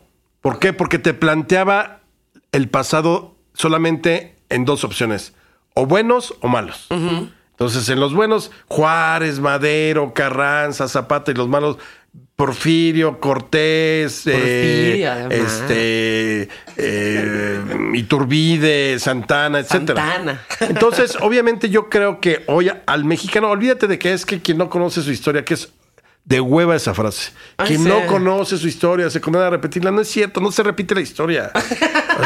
Eso es una tontería. No existe. La, la historia no es cíclica, no es de vamos a tener en el 2000 no sé qué una revolución. No. Sí, no se sabe. ¿Por qué parece que se repetiría? Porque al final lo que mueve a la historia son las mismas pasiones humanas. La Y el ambición. contexto. El, el contexto es lo que cambia. Es como decía la canción de, de- de Mijares, que quizá aquí estoy. eh, eh, estoy exhibiendo tu edad. Ya la dijiste desde el principio. exhibiendo mi edad, pero además, tú toda rockera acá y yo hablando de Mijares, de decir- No, todos tus seguidores han de decir, no, quémenlo. No, no te dejes, no te dejes guiar por todos estos Pero esa Sí canción que dice, pero- este, el, el amor es el mismo, en el escenario solo ca- cambia la escena o eh, en la- cambia el escenario en la escena del amor. No me acuerdo Ok, cuál. cuál. ok. Pues es igual la historia. El contexto cambia. O sea, no es lo mismo este contexto que el pasado. Pero la ambición de López Obrador seguramente es la misma ambición que tuvo Porfirio en su momento, o Santana, o Juárez. ¿Por qué? Porque son pasiones humanas y esas no las puedes quitar. Es naturaleza humana. Por supuesto. Entonces, eh, eh, po- por, un lado tenemos esa historia oficial, que creo que es la que hay que desechar. Y yo creo que si pudiéramos comprender lo que ha sido nuestra historia, en vez de dividir, nos uniría. Aquí seguimos peleando. Vienen las conmemoraciones por los 500 años de la caída de Tenochtitlán y el gobierno insiste que es una, es una celebración de los pueblos originarios. Perdón, los mexicas, que para mí es una de las grandes civilizaciones, eran unos hijos de la chingada. Como fueron los romanos con los pueblos subyugados. Por supuesto. Entonces, es que la invasión no es que no fue invasión, fue no sé qué. A ver, el gobierno tenía que empezar. Ese es un acontecimiento que ya pasó hace 500 años. Sí. De No lo, no lo podemos modificar. Entonces, seguir utilizándolo como para quitar a Cristóbal Colón por genocida, pero pones eh, una banca donde está el Che, Che y, y- y- y Fidel y Castro. Castro en, en el Museo de San Carlos, Sí, no mames. que son igual, o sea, para empezar, es un exceso hablar de genocidio. El genocidio nuevamente es un término del siglo XX. Sí. Aquí nos gusta manosear los términos, entonces ya, ah, Echeverría genocida, Díaz Ordaz, gen- eh, no. y quien utiliza así el término no tiene ni idea de lo que significa el genocidio y todas sus implicaciones. Pero bueno, El punto es que entonces quitas a Cristóbal Colón, que con la idea de limpiarla o restaurarla. ¿Y por qué? Porque de pronto dos días después dicen, no, pues es que habría que analizar si no fue un genocida. Como si Cristóbal Colón hubiera dicho, puta, qué chingón que llegué a América. Voy a exterminar A sistemáticamente a todas las tribus nativas porque soy superior. Sí. No. Si hubo exterminio o si hubo un exterminio natural por la viruela y todo eso, es parte de la historia del mundo. Claro. Ya sucedió en todos lados. Ya ha sucedido en todos lados. Pero entonces aquí, la historia oficial eh, nos, no, yo creo que la historia oficial nos ha llevado mucho a estar polarizados. Y hoy sigues viendo gente que defiende a Juárez como si Juárez viviera hoy. O defiende a Maximiliano como si Maximiliano vivieran hoy. Ya pasó. Ya, háganlo. Llora, patalea López Obrador. Sí, los españoles fueron unos hijos de la fregada. Llora, pero ya pasó. Sí, y además Y no, hay nada más que hacer. y Y, por los españoles más- de ahorita no son los españoles que existen y por en ese más momento. que le hagas al cuento y todo, Claro. no va a cambiar. Mejor, Claro. ¿Por qué no intentamos comprender la historia? Exacto. ¿Quién sucedió? ¿Cómo sucedió? ¿Por qué Cortés pudo ganar? Cuando eh, hoy estaba comentando hace un rato de los de todos los que combatieron en la caída de Tenochtitlán en 1521, o sea, hace 500 años, el 1% eran españoles. El 1%. O sea, Sí. nada. Nada. Nada. Es que traían cañones, traían seis pinches cañones. Sí. Ah, es que traían caballos y se asustaron. Traían 25 caballos. Imagínate, para un ejército de 150 mil hombres, ya parece. pues, Yo creo que los de atrás nunca vieron ni un caballo ni un cañón. Sí. Además, no eran cañones que dijeras, puta, los cargas cada tres segundos, eran los de espérame tantito, ¿no? O sea, a ver, eh, por ahí leí una crónica donde dicen que los, los arcabuces o los, los, los rifles que traen, son arcabuces que traen los españoles, entre un disparo hay, porque no eran cuernos de chivo como ahora, Sí. entre un disparo y otro, se tardaban 14 minutos o 12 En cargarlo. En cargarlo. Ya para ese momento ya te había atravesado una flecha, Una te habían dado un macanazo. Pues sí. O sea, entonces es que la tecnología, ni madre. No. Sí, no, no. no, Entonces no. todo eso distorsionó y lo único que hizo es polarizar. Sí. Yo creo que ahorita necesitamos conocer la historia para despolarizar Sí. para eh, comprender, primero, ya chingado, demos paso, olvídense de los prejuicios, ya pasó. Sí. Pueden gritar para tener, ya pasó, no hay manera de que se cambie la historia. Sí. Mejor entiéndela, pues es como la terapia. O sea, tú puedes vivir 30 años odiando a tu papá hasta que te decides ir a una terapia y entonces eh, encuentras... Empieza a desmenuzar. Claro, y encuentras Claro. las explicaciones y las razones. Ah, Claro. y entonces ya puedes ser feliz los siguientes años. Por supuesto. Y es muy fácil entender la historia, ya sea personal, o sea nacional o, o mundial. Es muy fácil entenderla desde blancos y negros, ¿no? Y decir, esto está bien, esto está mal, esto es tu- esto, esto, esto sí, esto no. Yo y por es eso, muy Joana, difícil entender los matices. Yo por ¿no? eso digo que mis libros son libros de superación nacional. mis libros de historia. Pues sí. Para tratar. Yo siempre digo, a ver, acércate a la historia, pero yo te propongo un striptease. Todo el mundo luego lo piensa, uy, este eh, sexoso. Un striptease de prejuicios. Sí. Acércate a la historia y quítate tus pinches prejuicios que traigas por todo. Exacto. Que si los españoles, que si los gringos nos hicieron, que si esto, que si aquello. Sí. Si no, qué, qué hueva. Qué hueva. No, y qué hueva vivir así. Qué hueva de eso. Lo que estamos hablando hace rato. Este etiquetado fácil de las cosas, ¿no? Esto es esto, esto es esto, este es eh, así es, blanco, negro, tal y tal y tal. Y nos cuesta mucho trabajo entender los matices, los matices. Y en los matices encuentras las explicaciones de absolutamente todo. Para ponerlo en términos como más prácticos que tú dijiste, ¿no? Como la terapia. Odias a tu papá. Es muy fácil decir, "Uy, odio a mi papá. Claro. Y lo voy a odiar para siempre. Exacto. Y de repente, como que te empiezas, si vas a terapia y empiezas a entender desde dónde viene ese odio, entonces empiezas a entender muchísimas cosas, tanto de lo que pasó en la historia de tu papá, como la forma en la que tú respondiste. Eh, exactamente. ¿No? Que quizá ante las mismas circunstancias respondieron de manera distinta a tus hermanos. ¿no? Exactamente, Y cada exactamente. quien tendrá que buscar sus demonios y exorcizarlos. Exacto. O sea, yo vivo en una familia en donde tengo otros tres hermanos, ¿no? Y mi papá es un villano para mi hermana mayor, ¿no? Y para mí no podría estar más agradecida con él. O sea, no podría estar más agradecida con una persona que me dio todo. Sea, ¿sabes? Educación, viajes, buenos restaurantes, ropa, bla, bla, bla. O sea, claro, nunca me regaló así de ten dinero y haz lo que tú quieras y me vale madres, ¿no? Sí me tuvo que, o sea, sí me costaron un trabajo esas cosas, pero sí, es eso. Y es la forma en la que tú respondes hacia, hacia un impulso. Entonces, esa persona para alguien podría ser como, no mames, este, ya sabes, viaje a Europa, hijo de puta. No, y hoy es como, no mames, o sea, muchísimas gracias, güey, ¿no? Entonces es la forma en la que también interpretas las cosas, güey, tal cual, ¿no? Y, encontrar también este, en qué momento tú también la cagas, ¿no? Y eres como súper vulnerable y estás, este, y no te haces responsable. No te haces responsable. Es mucho más fácil juzgar y decir, así estuvo esto y así está esto y esto tú tienes la culpa de esto, ¿no? Hacer responsable también en la forma en la que tú ves y interpretas las cosas. Absolutamente. Y yo creo que aquí, a ver, durante mucho tiempo yo siempre he dicho que nosotros debemos dejar de ser pueblo para convertirnos en ciudadanos, todos, incluyendo el pueblo bueno. Porque el pueblo bueno es igual de corrupto y es igual de deshonesto y es igual de eh, atavilario y es igual de... de tienen los mismos vicios que tendría cualquier ser humano. Entonces esta idea de es que el pueblo es justo y sabe, no es cierto. No es cierto. A ver, y no me refiero al pueblo, sino en general la sociedad necesita guías, conductas, Estado de Derecho, todo eso. Sí. Pero yo creo que lo esencial es que dejemos de vernos a nosotros mismos como menores de edad. Sí. Porque así nos ve la clase política. Sí, Que la- claro. insisto, que la clase política diga, oye, no, pues este, eh, ley seca porque son rebrutos. O sea, eso es, esas son de las cosas que ofenden. Eh, quítales los aleros. A ver, No tengo mames, 52 sí. años. Ya sé lo que hago. Yo, o eh, no, pero déjame matarme pe- a mí. Pero soy yo, Sí. claro. Y ese tipo de... La idea de tutelar de estos gobiernos es lo peor.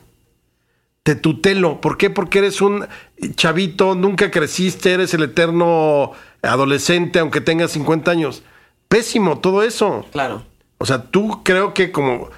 ah, Yo aspiro a que terminemos siendo más una sociedad de ciudadanos que una, que una sociedad de pueblo. Claro. eh, del pueblo o para el pueblo. Sí. Hace rato estaba como pensando mucho en, por ejemplo, en Kiki Camarena, ¿no? Y en cómo, este, güey, lo torturaron, ¿no? Lo mataron. Seguramente la pasó muy mal en ese, en ese momento en el, que estuvo secuestrado hasta donde lo encontraron muerto. Y al final dices, madres, o sea, este güey, digo, no sé si sea una pendeja lo que estoy diciendo, pero voy hacia algún punto, ¿eh? Qué cabrón que una persona haya, este, un agente mexicano de la DEA, ¿no? Trabajando, este, en ese momento para investigar el cártel de Guadalajara y todo. Güey, le haya pasado eso por una idea, ¿no? De lo que estaba mal en ese momento, que era, güey, este, la marihuana es mala, no la pueden, este, ya sabes, no la pueden, este, no la pueden estar consumiendo, no la pueden, este, no la pueden estar transportando, no se pueden, o sea, todo lo que estaba haciendo por el principio de la marihuana y que eventualmente se convirtió en cocaína, ¿no? Pero qué cabrón como morirte por una pendejada de ese nivel, ¿no? O sea, como, güey, es una pinche planta que eventualmente se va a legalizar. Pero la idea que me imagino que él tenía en su cabeza es como yo estoy defendiendo lo que es bueno. Y lo que es bueno es que no haya acceso a esta droga, por ponerle de una forma, porque no considero que la marihuana sea una droga, este, a la gente en general. ¿Sí me entiendes? O Claro. sea, Pero entonces Eso. ahí es donde, por ejemplo, entra el ojo del historiador y Ajá. empieza a preguntarse, sí. Ese argumento es muy simple. Quizá no murió necesariamente por esa lucha contra la planta. Quizá Entonces- estaba involucrado en otras cosas ahí dentro. puede ser. No, seguramente. No, Sí. claro, y eso es lo padre de, de la historia y de la interpretación de la historia. O sea, Sí. al final tienes muchos recovecos para, para, como para, para este tratar de interpretar, porque al final la verdad histórica esa es otra, queridos. eh, aquí como digo, porque. Marta de baile odia que digamos radio escuchas. Escuchas en general, ¿no? O audiencia. La, audien- la audiencia, ya son los cuentavientes. Sí, porque, por ejemplo, hablando de infantilizar a la banda, a mí me decían como, di tus fans. No, pues no son mis fans, güey. Es gente que está escuchando. Y como que fans es como, güey, no, o no son los fans. escu- los escuchas, me La gusta. gente, ajá, la, La audiencia les que- escuchas. sí. O sea, es gente que te está escuchando. Pero decir como fan es como, yo estoy arriba de ti, entonces tú me estás escuchando a mí. No, pues es gente que te escucha al final, ¿sabes? Entonces, Absolutamente. Pero, eso. pero yo, yo sí creo, yo les diría, por ejemplo, a los escuchas eh, que estén atentos a lo que estamos platicando. No existe la verdad histórica. Y ese es otro de los grandes pinches problemas de siempre. O sea, tú llegas a un foro de historia y te dicen, oye, ¿cómo es el verdadero Hidalgo? No, pues, no, no sé. O el verdadero Zapata. Y yo pongo este ejemplo. Eh, a ver, tú, Joana, ¿eh, ¿en qué momento crees que ya adquieres perfectamente uso de conciencia sobre ti? ¿A qué edad? ¿8, 6, 4? Mm, hijo, no sé, pues 18. depende. Depende. O sea que como ¿no? que ya, ya, ya sabes quién eres en un entorno. O sea, Ok. Pues probablemente a mí me pasó por ahí de los 9, 10 años. Perfecto. Así que. Tú podrías reconstruir, ya, ya en plena conciencia de quién eres, de que formas parte de una familia, de tu entorno, la escuela, todo eso. Ok. Yo te aseguro que tú no podrías reconstruir tu vida minuto por minuto desde esos nueve años hasta ahora. No, hombre, para nada. Y hay muchas cosas que no recuerdas. Y hay detalles Y que. espérate, no. O sea, y hay sí. otras que las recuerdas a tu modo. Por su porque todo mucha- lo recuerdas a tu boda. Porque Más luego bien. te dicen, oye, yo estaba ahí, pero no fue así. Claro. ¿Eh? Bueno. Claro. Entonces, imagínate cómo reconstruye uno su historia con momentos. Sí. Quizá a, a tu edad tienes 50 grandes momentos. El primer beso, el día que se murió tu perro, cuando te titulaste, el gran viaje que hiciste, la primera borrachera, el día que rompiste un corazón, el día que te lo rompieron. Sí. Y así podrías tú decir, a ver, voy a tratar de explicar o contar mi vida en esos momentos. Sí. Pero no, pero te pierdes el que te gusta Todo. 90%. 60%, seamos generosos, el se- Sí, sí, sí. 70%. Va. Bueno, aplícalo ahora a la historia. No, bueno, no. es guau. Tú, sobre ti misma, no puedes reconstruir No. al 100%. No. Sobre ti misma. Entonces, imagínate qué hacemos cuando tenemos que eh, hablar o reconstruir a Hidalgo. Por eso Es te digo, imposible. Es ¿qué imposible. haces? Juntas los discursos, la correspondencia. Eh, hay varios autores, gente que lo conoció, que dejó cosas por escrito. Hay tres periódicos de la época de la independencia que lo mencionan.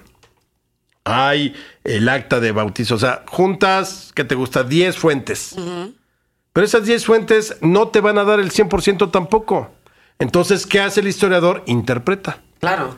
Y rellena los huecos, sin inventar, solo suponiendo, ¿no? Entonces, la verdad histórica no existe porque al final yo lo que te ofrezco como historiador es estoy interpretando Sí. y reconstruyendo al personaje o al acontecimiento histórico a partir de lo que puedo reunir. Nunca va a ser al 100% y nunca va a ser exacto. Por eso hay tantas interpretaciones. Claro. Por eso no te debes de quedar con... Es que la- el verdadero Juárez no existe. No, pues. Yo te puedo hablar de un Juárez y quizá otro historiador te diría, no, para mí Juárez sería esta otra parte. Y, y de eso se nutre la historia real. Claro. No la maniquea de Juárez perfecto, Sí, no, no, que no, dice El, el presidente y todo eso. No. Y tampoco el villano de Porfirio Díaz. No, ¿No? porque además, otra. ¿Qué tienes que hacer para estar más tranquilo con la historia? Pensarlos en sus épocas. Si Juárez viviera hoy en día, sería perseguido por la Comisión Nacional de los Derechos Humanos. Bueno, ya no, porque desapareció ahora que llegó la hija de Rosario Ibarra. O sea, la, la Sí, CNDH sí, está sí, desaparecida. Pero fue represor, mandó al ejército, fusiló, se le levantan en 1871 en la Ciudadela y manda a fusilar a los que estaban adentro. ¿Por qué? Porque eran las circunstancias. Claro. Esa es la otra importantísima. Entonces, no hay una versión histórica, no hay una verdad histórica, son interpretaciones. Claro. Número uno. Y la otra es, procuremos, cuando te acerques a la historia leyéndola, tratar de poner, em- ser empático con el contexto. Claro. Porque si no, no. el contexto es todo. Claro. Es todo el A contexto. ver, no puedes juzgar a, a Cortés con los valores de eh, derechos humanos de hoy en día. Claro que no. Por supuesto que no. Evidentemente. ¿No? E incluso, por ejemplo, en la interpretación, si tú digamos que aquí estamos eh, reunidos tú y yo ahorita platicando muy padre y de pronto todo el mundo grita, salgan, acaba de llegar, está pasando un cometa gigante y se puede ver a simple vista. Pon tú que salimos corriendo, suspendemos ahorita la plática, lo vemos y nos reunimos el próximo año y te aseguro que tú contarías una versión totalmente distinta Por supuesto. de la que yo contaría sobre el mismo acontecimiento. Por supuesto. Exactamente. Yo se los ponía a mis sobrinos que me preguntan mucho, por ejemplo, con, eh, con las religiones, ¿no? Mi familia es tradicionalmente católica, la de ellos es tradicionalmente judía, ¿no? Entonces están, esta, están esta, eh, como pensando, ¿qué pedo? O sea, como, ¿de qué lado se van a ir? O sea, de plano, este, ya sabes, brincan del barco y dejan absolutamente todo. Y les digo, mira, yo no te voy a empujar absolutamente nada que yo en realidad, pues no, no tomé nada de lo del catolicismo de mi mamá, aunque ella sigue ahí, pero le digo, mira, aquí está esta cajita de cigarros, ¿no? Y aquí te la voy a poner. Tú dime qué ves, ¿no? No, pues yo veo esto y veo esta imagen que está de este lado, que es donde está, pues, la advertencia, ¿no? De no fumes, no sé qué. Dije, no, pues yo estoy viendo una señora que se está muriendo asfixiada en un hospital y veo la marca de cigarros aquí. Le dije, es la, exactamente la misma caja. Pero tú, lo que tú me estás escribiendo es completamente diferente a lo que yo te voy a escribir a ti, porque tú le estás viendo desde otro punto de vista de la que le estoy viendo yo. Es la misma cajetilla de cigarros, pero tú le estás viendo desde otro punto y yo le estoy viendo desde otro. Entonces, las dos son verdades, ¿no? Y las dos son interpretaciones. Y es la misma pinche caja de cigarros, nada más que tú lo estás viendo desde un punto y yo lo estoy viendo desde otro. Pero ahí está, ¿no? Y así es como tenemos que ver todo. O sea, Claro. Y, y lo que trata de hacer un investigador o un historiador es reconstruir. Y tratas de reconstruir con lo más que puedas. Sí. Pero al final es un rompecabezas de mil piezas de las cuales te van a faltar 600. exacto. Entonces, ¿qué haces? Interpretas y deduces. Sí. No inventas. No a ver, si tienes el punto A y el punto C, pues más bien tienes que tratar de llegar a qué pudo haber sido el punto B. Exacto. Pero tampoco es una verdad. Exacto. Oye, ¿y cómo, cómo, este, cómo estudiaste historia? Nunca te dijeron tus papás así como, puta, ¿qué estás haciendo, güey? O No estudié ¿cómo- historia. O, o sea, ¿cómo, cómo, cu- ¿cuál fue el proceso? Es que no estudié historia. Fíjate, yo, yo eh, eh, en la prepara no, en, en la- desde la secundaria, yo quería ser presidente de México. Imagínate, ¿Ah, sí? imagínate. No se hubieran Eh, ma- hecho mucho mejor, déjame echarme Alejandra. este traguito porque eh, lo acabo de decir y yo no sé por qué quería ser presidente de México. Pues porque estaba chingón. en ese momento, supongo, ¿no? Todavía era como, güey, voy a ser presidente. Tal vez. Todavía me queda. Pues si López Obrador llegó a los 66, Y con una carrera yo que le tomó 52. como 15 años. Todavía me puedo en creo seis que todavía años puedes, Alejandra. Allá a los 60. ¿Por qué partido irías? No, tendríamos que formar uno, uno ciudadano como el de Madero. Sí, no. O sea, uno independiente. Sí, claro. Pero aquí, bueno. Ay, es que somos tan avanzados en la democracia que nuestros grandes diputados y senadores nos dieron una reforma para que haya candidaturas independientes, pero te ponen de requisito subir al Everest Sí, sin oxígeno, sí. aventarte en un paracaídas sin paracaídas Ajá. y nadar con un tiburón blanco o sea, y- Encuerado. encuerado. Y haberte cortado antes. Exacto. Esos son los requisitos. Sí. Sí, tal cual. O sea, valen madre las pinches candidaturas independientes en este país porque quienes hacen la ley son los partidos. son los partidos y son los mismos güeyes de, De hace siempre. 40 años. Claro. Entonces Sí. estamos fritos. Pero bueno, rápidamente, yo quería ser presidente, termino la preparatoria y me inscribí a Ciencias Políticas en la UNAM. Ok. Y pues ya ves cómo la, la vida es. A mí siempre me gustó la historia desde niño, desde los 12 me acuerdo perfectamente. Eh, muchísimo, muchísimo, siempre, siempre, siempre. Entonces, eh, pero yo decía, ¿para qué estudio historia? Si los grandes historiadores, no los del 20, porque fue cuando ya se profesionalizó, profesionalizó la carrera, Ok. sino los del 19, pues era el escritor, el periodista, el médico, que cuando tenían tiempo libre, pues se metían a un archivo, escribían y todo. No había eh, la carrera profesional. Entonces dije, pues yo puedo hacer eso. No quería ser historiador ni estaba en mis planes. Me gustaba la historia y la disfrutaba muchísimo y me apasionaba, pero nunca pensé así de dedicarme a la historia. Ok. Entonces ya me inscribo, voy a entrar a Ciencias Políticas de la UNAM y viene la huelga, nos mandaron a huelga un mes antes de la toma de posesión de Salinas.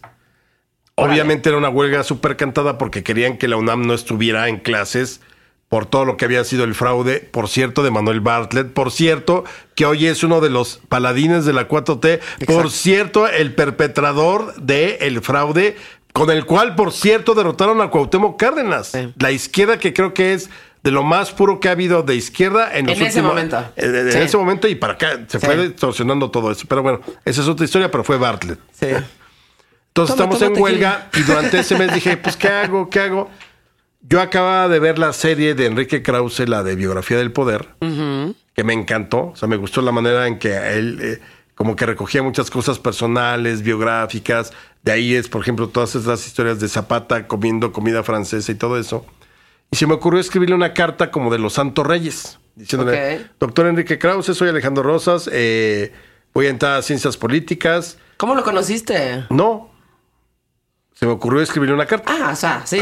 Así, como si ahorita quisieras escribirle a quién te gusta Brad Pitt. No. Así Ah, de, sí, oye, ah. hola Brad, te, te admiro, me gustaría ser tu ayudante. Ok. Grabar contigo unas cápsulas y que te conteste. No mames. Entonces yo hice eso. Yo le ponía así, soy Alejandro Rosas, me sé la historia de México de manera general. Sé escribir a máquina. Todavía no computadora, sé escribir a máquina. Tengo buena ortografía y buena redacción. No tengo un interés económico porque vivo con mis papás, pero me gustaría ser su ayudante. Órale, Alejandro. Y se la mandé. Ajá. ¿Cómo se mandaban las cartas en ese momento? Correo. O sea, ibas con tu estampita y le ponías así y ya Y la mandabas. La, la mía, la mía la estampilla y la pegabas Ajá. y ya Correo. correo. Ok. Eso habrá sido en noviembre y en enero me llama la secretaria de Krause. No, ¿Qué año fue eso? Más Yo o menos. mando en noviembre del 88 la carta Ok. y me, me hablan en, en enero del 99 la secretaria de Krause. Órale. ¿Y? Entonces oye, que si puede venir a ver al ingeniero Krause. Ah, puta, no te o sea, yo así se me cayeron los calzones cuando recibí sí, la sí, llamada. sí, órale. A casa de tus papás. Eh, eh, Yo vivía con mis papás, claro. ¿Le pusiste tu teléfono?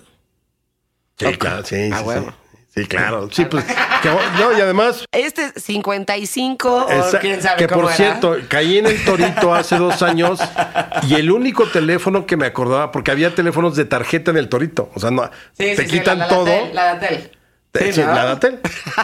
Pero, a ver, acuérdate de teléfono. Si no, si no eres de ejercicio mental, quienes No, usamos no, el salvar, salvo quizá el de tus hijos, en mi caso, ni el de mis hijos. Sí. Me, me sé el de eh, mi ex esposa, wow.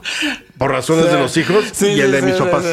Ok. Entonces, estoy en el torito y digo, puta, ¿A quién le hablo, güey? porque además nadie sabía que estaba ahí. Ya, ya, ya. Porque, bueno, yo vivo solo y todo eso, entonces, Sí. ¿qué hago? Ah, bueno, todavía le escribí un mensaje a mi hijo, pero pues seguramente se iba a enterar hasta la una de la tarde del día siguiente que se levanta. Entonces, fíjate, fíjate cómo era. En esos tiempos, pues sí, uno se sabía los teléfonos, Claro. los números telefónicos. Sí, Entonces, que perfectamente, ti, ti. muy bien. Lo pongo, me hablan, voy a ver a Krause y me dice, ¿Dónde estaba él? ¿En su casa? ¿Dónde estaba? no, él- sus oficinas eran las oficinas todavía de, la revista Vuelta, porque todavía vivía Octavio Paz, estamos hablando del 88. Y estaban en San Jerónimo. Ok. Luego me tocó ya con él un cambio hacia presidente Carranza en Coyoacán. Luego de ahí cambiamos a Miguel Ángel de Quevedo y hasta ahí fue donde yo me quedé porque todavía tuvo un cambio después. Pero le mando la carta, me recibe, oye, eh, me cayó muy bien tu carta porque exactamente lo que necesito ahorita es un ayudante. Órale. Yo le ponía en la carta que mi interés no era económico porque vivía con mis papás. Y sin embargo, Krause me dice, eh, este, te- yo eh, me, considero una persona justa, te voy a pagar. Entonces, me hacen una carta de presento a Alejandro Rosas como mi ayudante de investigación. eh, expido esta carta para que, para lo que necesite de archivos y todo eso. Primero de febrero del 89. Mm. Y mi vida cambió para siempre porque entonces ya no me interesó la carrera. O sea, terminé, ni siquiera terminé ¿Sí ci- ciencia terminaste política. ci- ciencias políticas? Me No. cambié porque además era la UNAM, era 89, se estaba cayendo toda Europa del Este, el muro Sí, de Berlín, todo. Y nosotros seguíamos tres semestres, estudié el Capital de Marx. No mames. Que yo creo que ya a estas alturas, estudialo. Un, un Fue seme- tres meses. Un semestre, pero junto con otras teorías políticas. O con, Sí, sí, con más cosas. Tres semestres del Capital de Marx. Ah. Hoy diría, prefiero que 20 perros rabiosos me muerdan la ingle. Entonces, eh, me decidí, dije, no, qué horror. Ya, además, yo pensé que, fíjate la ingenuidad. Dije, a ver, ¿cómo, ¿cómo llego a ser presidente? No pensé, te afilias a un partido, a las juventudes. Pensé que estudiando ciencia política. ¿no? Ya Sí. de ahí. Yo pensé lo mismo. Bueno, y entonces decido no estudiar eso, me cambio ahí mismo en la facultad a Relaciones Internacionales, porque yo seguía pensando, ah, pues, ¿con qué combina la historia? Pues relaciones, la diplomacia, todo eso. Terminé mi carrera de Relaciones Internacionales, pero jamás en mi vida pensé que iba a ser escritor y dedicarme a la historia. Y ahora ya llevo 32 años. Porque entonces para mí mi carrera fue con Krause, porque Krause era de necesito que me investigues esto y me dejaba libre. O sea, vete al yo me iba al archivo, me iba a la biblioteca, sacaba lo que me pedía, todo eso, y ahí iba leyendo, me iba empapando. 13 años estuve con Krause. En el Órale. 2002 salí ya de Clio, de su empresa, la de los Ay, videos y todo bonita. eso. Fue una época maravillosa. Qué bonita. El próximo año cumplo 20 años de que soy freelance No ya de- pero dedicado a la historia y eso es lo increíble. Soy un privilegiado, claro, y tengo privilegios, pero es increíble que toda mi vida he vivido de la historia. Desde libros por encargo, mis propios libros, conferencias, clases y todo. Es increíble en un país como este, donde está tan pauperizado ese tipo de profesiones, haber vivido o haber podido hasta ahora vivir de lo que me gusta hacer. No, pues soy el más feliz. O sea, la verdad, ¿qué te puedo decir? Yo estudié un año de ciencias políticas en la Complutense de Madrid. No, pues no pasó nada. O sea, me tuve que regresar a México porque Pero estabas dije- en Madrid. Sí, eso sí, me la pasé, me la pasé bien. Y dije, güey, chingón, ¿no? Complutense, desmadre para entrar, un examen dificilísimo. Cuando llegué era, güey, no pasaba absolutamente nada y siempre estaban de huelga porque subían el café, porque el- mil madres. No, no tenía clases nunca. claro. Entonces dije, güey, no, pues estoy sacrificando mucho para no tener clases y no, este, y no venir a aprender absolutamente nada. Me regresé y estudié en la Ibero justo Relaciones Internacionales. Y la terminé, sí. Ahora, lo que dices es muy interesante porque sí te meten mucho a la cabeza este pedo de, de, de, de, de la carrera, ¿no? Tienes que estar en una empresa, tienes que hacer esto, tienes que hacer el otro, tienes que estar protegido, tienes que tener una chamba de un horario, bla, bla, bla. Y la verdad yo nunca me había sentido, o sea, claramente en la pandemia se me cayeron todos mis planes. Nunca me había sentido tan libre y nunca me he ido tan bien más que de freelance, fíjate. Igual. O sea, me está yendo mejor. Fíjate, yo también, ah, mira, yo por experiencia, sabes que cuando hay una crisis económica, lo primero que se cancela son los proyectos culturales. Por supuesto. En mi caso, por ejemplo, todo lo que tenía que ver con la historia, se cancela el proyecto del libro, tal, tal, tal. Pues será el sereno. A mí me ha ido muy, muy bien el 20 y el 21. A mí también. Muchos proyectos que yo ya tenía cosas como para más o menos irla llevando, pero me surgieron cosas que jamás me imaginé que podían surgir. Ok. dada la crisis económica y la pandemia y todo. Y la verdad, ahorita estoy muy tranquilo porque afortunadamente tengo trabajo como para... Y en lo que más te gusta, que eso es un privilegio. claro, claro. Eso sí es de privilegiado, por ejemplo. Claro, exactamente. Eso sí es de privilegiado, ¿no? Vivir y tener lana y vivir bien Pero yo, con y tú lo lo que te gusta saber. hacer. ¿Por qué? O sea, ese privilegio me lo gané como dices. Sí. Nadie me lo regaló. Porque llevo 32 años en esto. Entonces ya te buscan, oye, ah, sí eres Alejandro Rosas que publicó México Bizarro y Pandemia Sí, Bizarra. Oye, sí. quiero que me hagas eh, un guion. Oye, este, ¿por qué no haces unas cápsulas para nosotros o un podcast, etcétera? O sea, al final es lo que vas, también cosechas. Digo, si no cosecharas a los 52 años, ¿sabes qué? Mejor me meto un tiro. No, pero es, ah, también ha sido porque te has puesto pilas. O sea, mira, yo no quiero, no quiero sonar, oh, me vale verga. Sonar, este, ya sabes, este, cursi, ¿no? Pero la verdad, yo creo que en tiempos de crisis, y esta fue una crisis generalizada, ¿no? O sea, a nivel mundial, y es cabrón pensar como al mismo tiempo, en todos lados del mundo, estaba pasando exactamente lo mismo, en donde todo el mundo estaba Todo. dentro de su casa asustado. Eso está cabrón, ¿eh? Pensar que eso, o sea, pandemias pasadas no había pasado lo que pasó en el mundo ahorita. Todo el mundo estaba dentro de su casa Y porque además con miedo. la inmediatez de la información. Claro, por o supuesto. sea, obviamente en 1918 fue mucho más cabrona la, la pandemia de Obvio. influenza. Y fue pero- horrible, y las muertes fueron horribles. Más, fueron 50 millones de habitantes. Sí, claro. Pero no había la comunicación. Exacto. Entonces no sabías qué estaba pasando realmente. En México sí, desde luego. Pero aquí todos unidos por los teléfonos, por la información inmediata, Claro. por las redes sociales, por todo está cañón. Sí. Y al final, como creo que lo dices muy bien, todos lo sufrimos. Porque yo he visto papás de, ay, es que mi hijito, güey, tú estás igual de jodido porque ni tú no provocaste la, la pandemia para tu hijo. No, no, no, no, no, no. Pero es cabrón pensar, o sea, no te ha pasado y seguramente te ha pasado, porque esto nos pasa a las personas que somos como apasionadas de otros lugares y de lo que está pasando en otro lado. Que te has- nunca has estado en tu casa en la noche diciendo, güey, puta, ¿qué estará pasando ahorita en Rusia?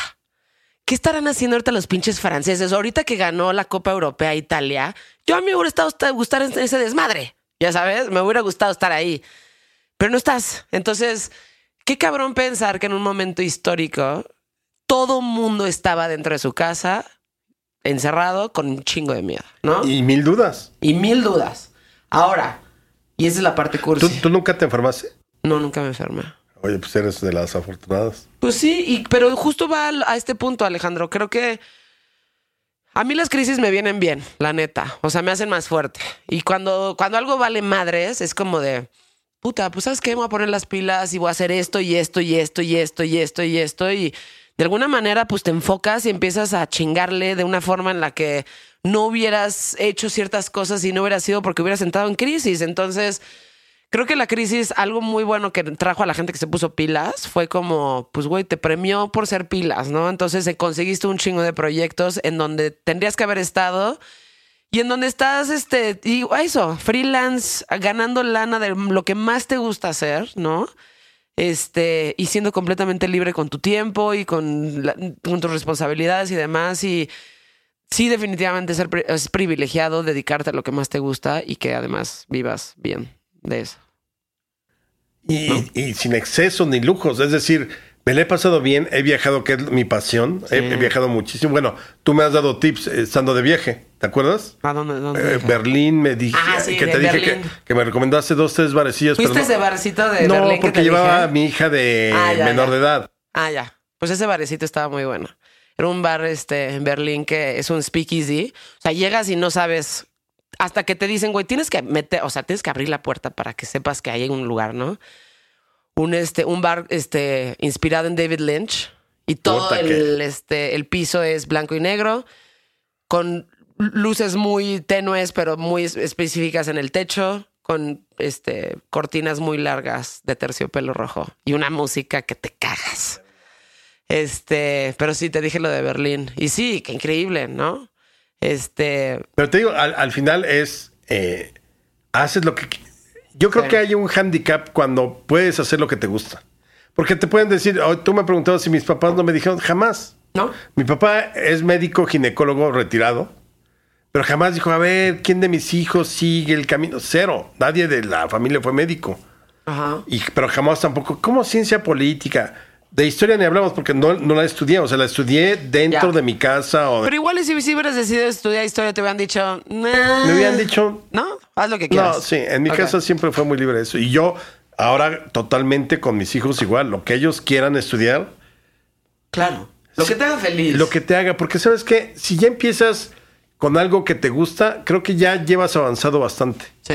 Es No, más fácil es enfrentar, todo. claro, Eso es todo. totalmente. Dedicarte a lo que más te gusta es todo. Y nos da miedo. Y a todo, y es completamente.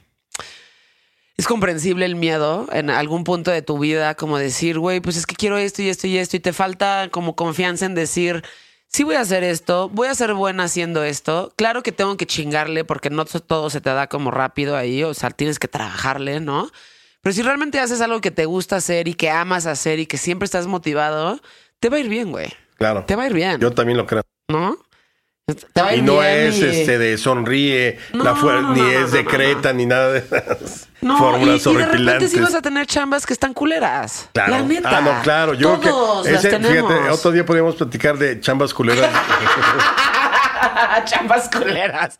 Ese podría ser un podcast. Chambas culeras. Sí, o sea, de- de lo- o sea, consi- te consigues a 10 personas, el escritor, eh, la poeta, el artista plástico. Ahí está, ya te vendí una idea.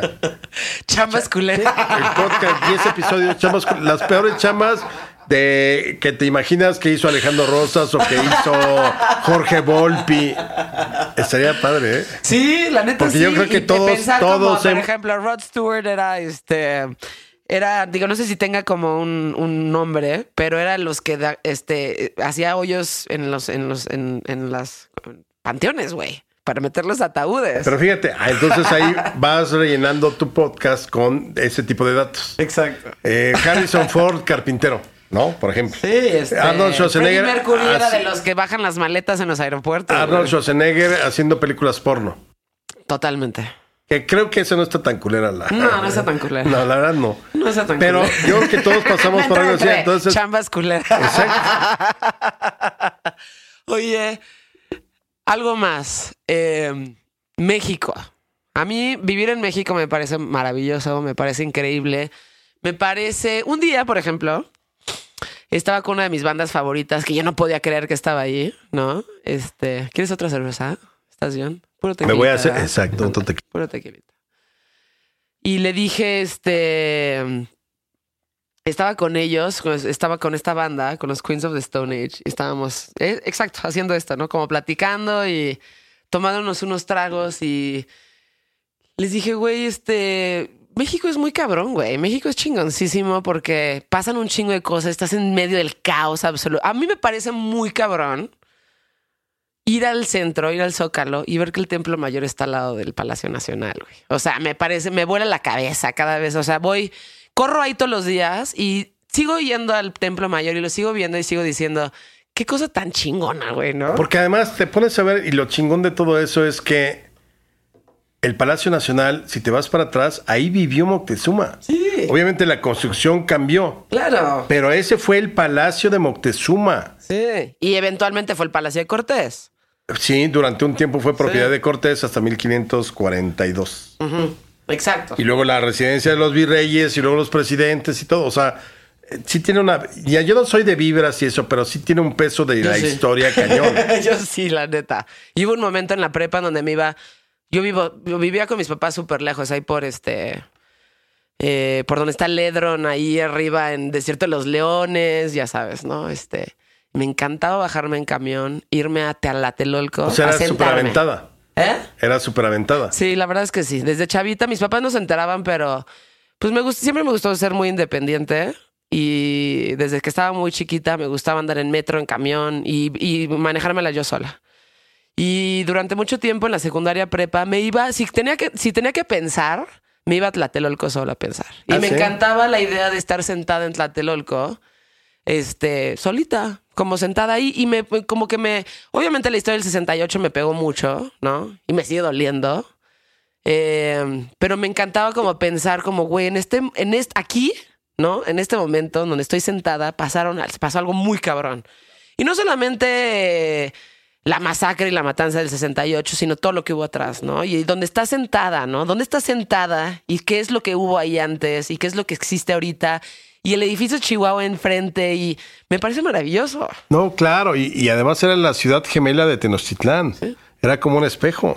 Ahí es donde verdaderamente cae toda, toda, todo el islote, el- la capital del imperio, porque ahí estaba eh, Cuauhtémoc. El 13 de agosto de 1521, ahí estaba Cuauhtémoc.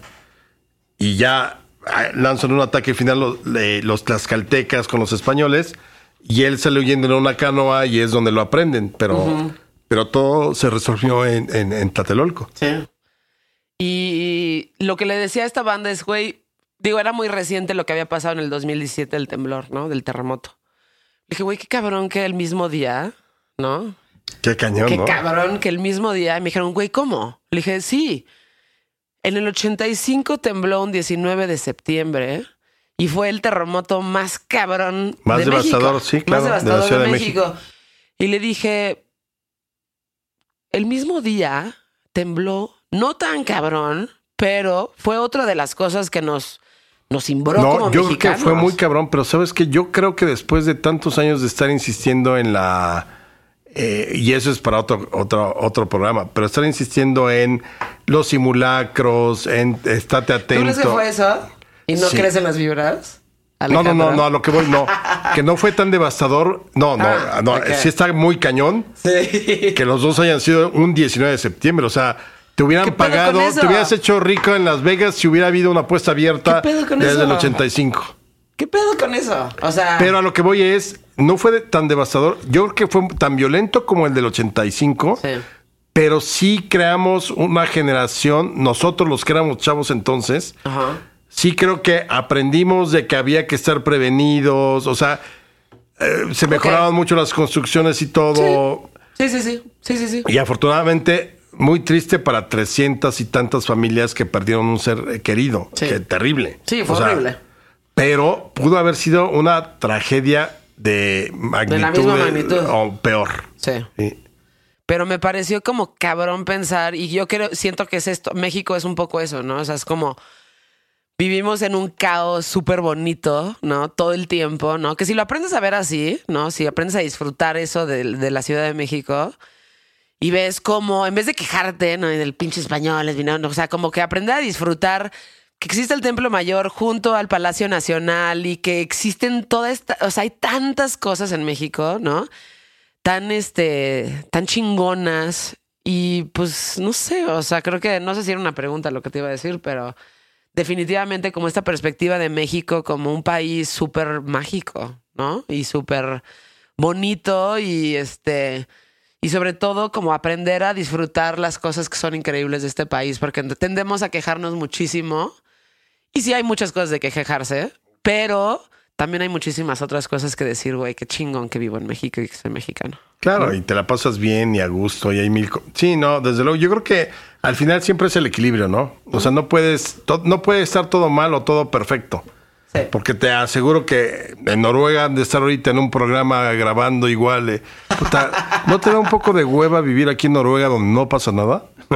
En Copenhague, donde todo Sí. es perfecto. Oh, oh, nada, vi pasar ¿No te un oso en la mañana. ¿No te has cansado de que vas en tu bici y Esa- todo exacto, está súper exacto. limpio, güey?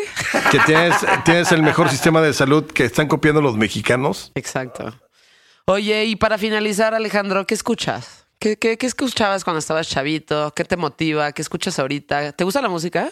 Me gusta la música. ¿Sabes qué? Yo ya me anclé totalmente en lo que fue mi época. O sea, ¿Qué fue tu época? Eh, 80s, 90s, o sea, los grandes grupos, Chicago, Asia, Styx, este, Queen en su momento, eh, Rio Speedwagon, también fueron la- con las que me rompieron el corazón en la preparatoria secundaria. Entonces, suelo regresar mucho ahí. Quienes me aportan nuevas cosas son mis hijos. Una, eh, San- Natalia tiene 17, Santiago 20, casi 22. Órale, ya están pero- grandes. Sí, pero si- sin embargo son muy eh, también de irse al pasado. Ah, sí. Y así de pronto, para así como así echando el trago, ¿sabes qué me encantan? Este tipo de listas cutre. De Ajá. Lupita D'Alessio, María Me Conchita. Lo. Deberíamos hacer Rocío una velada. Rocío Durcal, Rocío Durcal. eh, Guadalupe Pantoja. Y ya, si te quieres romper así de, güey, suicidio, que pasa siempre en mi caso. Si la peda está buena, si no, no. Juan Gabriel, güey. Claro. Bueno, José José, Lucha, Lucha Villa, aquí no discutamos, que salía hasta Hugo Stiglitz en el video, cuando era video éxitos allá por los 80, y que pasaban 17 veces el video de José José de Voy a llenarte toda, toda, y que era todo en un yate ahí por Acapulco. Entonces, sí, soy muy musical. Me gusta mucho, por ejemplo, cuando escribo la música clásica, o sea, de pronto poner a Beethoven. lo- lo- pero, pero Ah, además, Beethoven clásica. Clásica, pero de esa suave. No, a ver, no voy a eh, escuchar a Penderecki del siglo XX porque no. A mí me gustan el, rom- el romanticismo de Tchaikovsky o la clásica clásica de Beethoven o el barroco de Bach. O sea, como las. Ok. Sí, no, tampoco soy tan pretencioso en ese sentido. Es cosas que, que, que, que me gusten, que, que, que me hagan sentir. ¿Tienes algún disco? Todos tenemos un disco que ponemos en nuestra casa en la peda. Cuando llegamos decimos, esto es para dormir. ¿Tienes algo así? Sabes que no tanto para dormir, pero uno de los que mucho pongo es eh, Hot Space de Queen. Uno de los últimos. O sea, por ahí, bueno, ahí viene Under Pressure, que, que a mí siempre me encantó. Además, con David Bowie, no sé por ahí si has visto ese. Donde sin música cantan eh, David Sí, Bowie. put, se oye cañón. David Yo Bowie, fui súper fan de, de, de Queen. Eh, tenía, es que estaba es una bandota. Estuve, bueno, fue una bandota. Estuve muy chico. Eh, obviamente ni mis papás me iban a llevar a Puebla o a Monterrey a ver a Queen cuando vino en el 81. Pero me gustó mucho. Y luego también me gustó mucho, y aquí lo confieso abiertamente, en la prepa me gustaba muchísimo Hombres G. Ah, pero Hombres G es chingón, güey. A mí me encanta, lo he ido ahí varias veces. Pero también, es decir, no tengo ningún tipo de problema. Cero eh, metálica y ese tipo de cosas, no. Ah. Así como el rock pesado. Y, bueno, ahora dices rock pesado. Eh, oyes a ACDC o a todos estos de, de aquellos años que decían, puta, están cabrones. Ay, no, soy, sí, son corderitos. O sea, es pop. Sí. para mí es pop. Kiss lo odio. Kiss, bueno, tenía ahí, bueno. Eh, el vampiro era maravilloso. ¿Sí? Sí, lo odio Kiss. Odio a Kiss. ¿Ninguna canción? Ah, eh, no, no. No, ninguna de Kiss me gusta. Este, pero muchas bandas que en su momento eran satánicas, hoy en día es pop. Entonces. Pero además, este. Yo creo que te puede gustar cualquier cosa, la verdad. O sea, es, es, una vez como más interpretaciones, tal cual. que te gusta que te llega. Sí. no, sé si a ti tocó aquella época donde en Alan Parsons decía que en el, en el. Porque además, ¿te acuerdas? En las estaciones de radio traducían. Sí. Eh, a los grupos y las canciones. ¿no? En español, sí. Hombres trabajando, ¿no? Esto fue Men a cargo de hombres trabajando. O eh, Village People. Sí. Eh, los aldeanos. Los aldeanos. Eso estaba chido. Y eran puras traducciones así de todo. Sí. Este. Pero era la época de radio hits. Era la época de de en la AM yo oía mucho radio éxitos, que era creo que 790, bueno, La Pantera y toda esa parte. Pero no, siempre he sido muy musical. pero no, pero no como yo, no, yo sí creo que me quedé ya en mi época. O sea, de pronto encuentro algo que me gusta, dos, tres canciones, órale. Pero no, no, ya no evolucioné, salvo por de pronto lo que me aportan mis hijos. Muy bien. Oye Alejandro, pues un día te voy a invitar a hablar solo de música porque es un tema extensísimo y yo sabía que hablando contigo se iba a dar como estas divergentes en donde podíamos irnos, ya sabes, a hablar de muchísimas otras cosas, pero te agradezco mucho tu tiempo. Tenía ganas de conocerte. Sabía que ah, bueno, hay que este decirlo para tu audiencia. Es la primera vez que nos vemos frente a frente. Mírame a los ojos, pero frente a frente. es la primera vez que nos vemos frente. Bueno, excepto esa ah, en la fil. Qué, qué pinche divertida es la fiel. Este. Ojalá me, ojalá me vuelvan a invitar. Ojalá vuelva a ver. Ojalá vuelva a ver y ojalá me vuelva a. Porque las deltas que andan, las deltas, las, gamas, las lambdas y todo eso. Pero haremos este, más programas hablando de, de música, de otras historia de la música, es súper interesante, ¿no? Pero muchas gracias por tu tiempo. Oye, no, pero un programa de así María Conchita Alonso, o sea, aquellas de donde ya que, que desearías estar en un karaoke para cantar. Sí, ya sé, qué buena onda, ¿no? Qué chingón. Muchas gracias por tu tiempo, Alejandro. Gracias por venir a Te agradezco muchísimo la invitación, me la pasé increíble. Creo que podríamos seguir aquí toda la Nos vamos a quedar aquí, nada más vamos a cortar este programa para que Alex se vaya a dormir. Ah, y además le debo un saludo a Luis. Luis es alguien que trabaja para We Rock y dice que siempre le debo un saludo porque siempre escucha este programa y dice, nunca me has mandado a saludar y siempre le iba a decir, ¿qué pedo, pinche Luis? un saludo a Luis Vargas. Esto fue Insolente, una producción de We Rock y de One Amor. Lo pone escuchando a las plataformas. Por ahí puede estar en Spotify, Apple Music, Amazon y Google.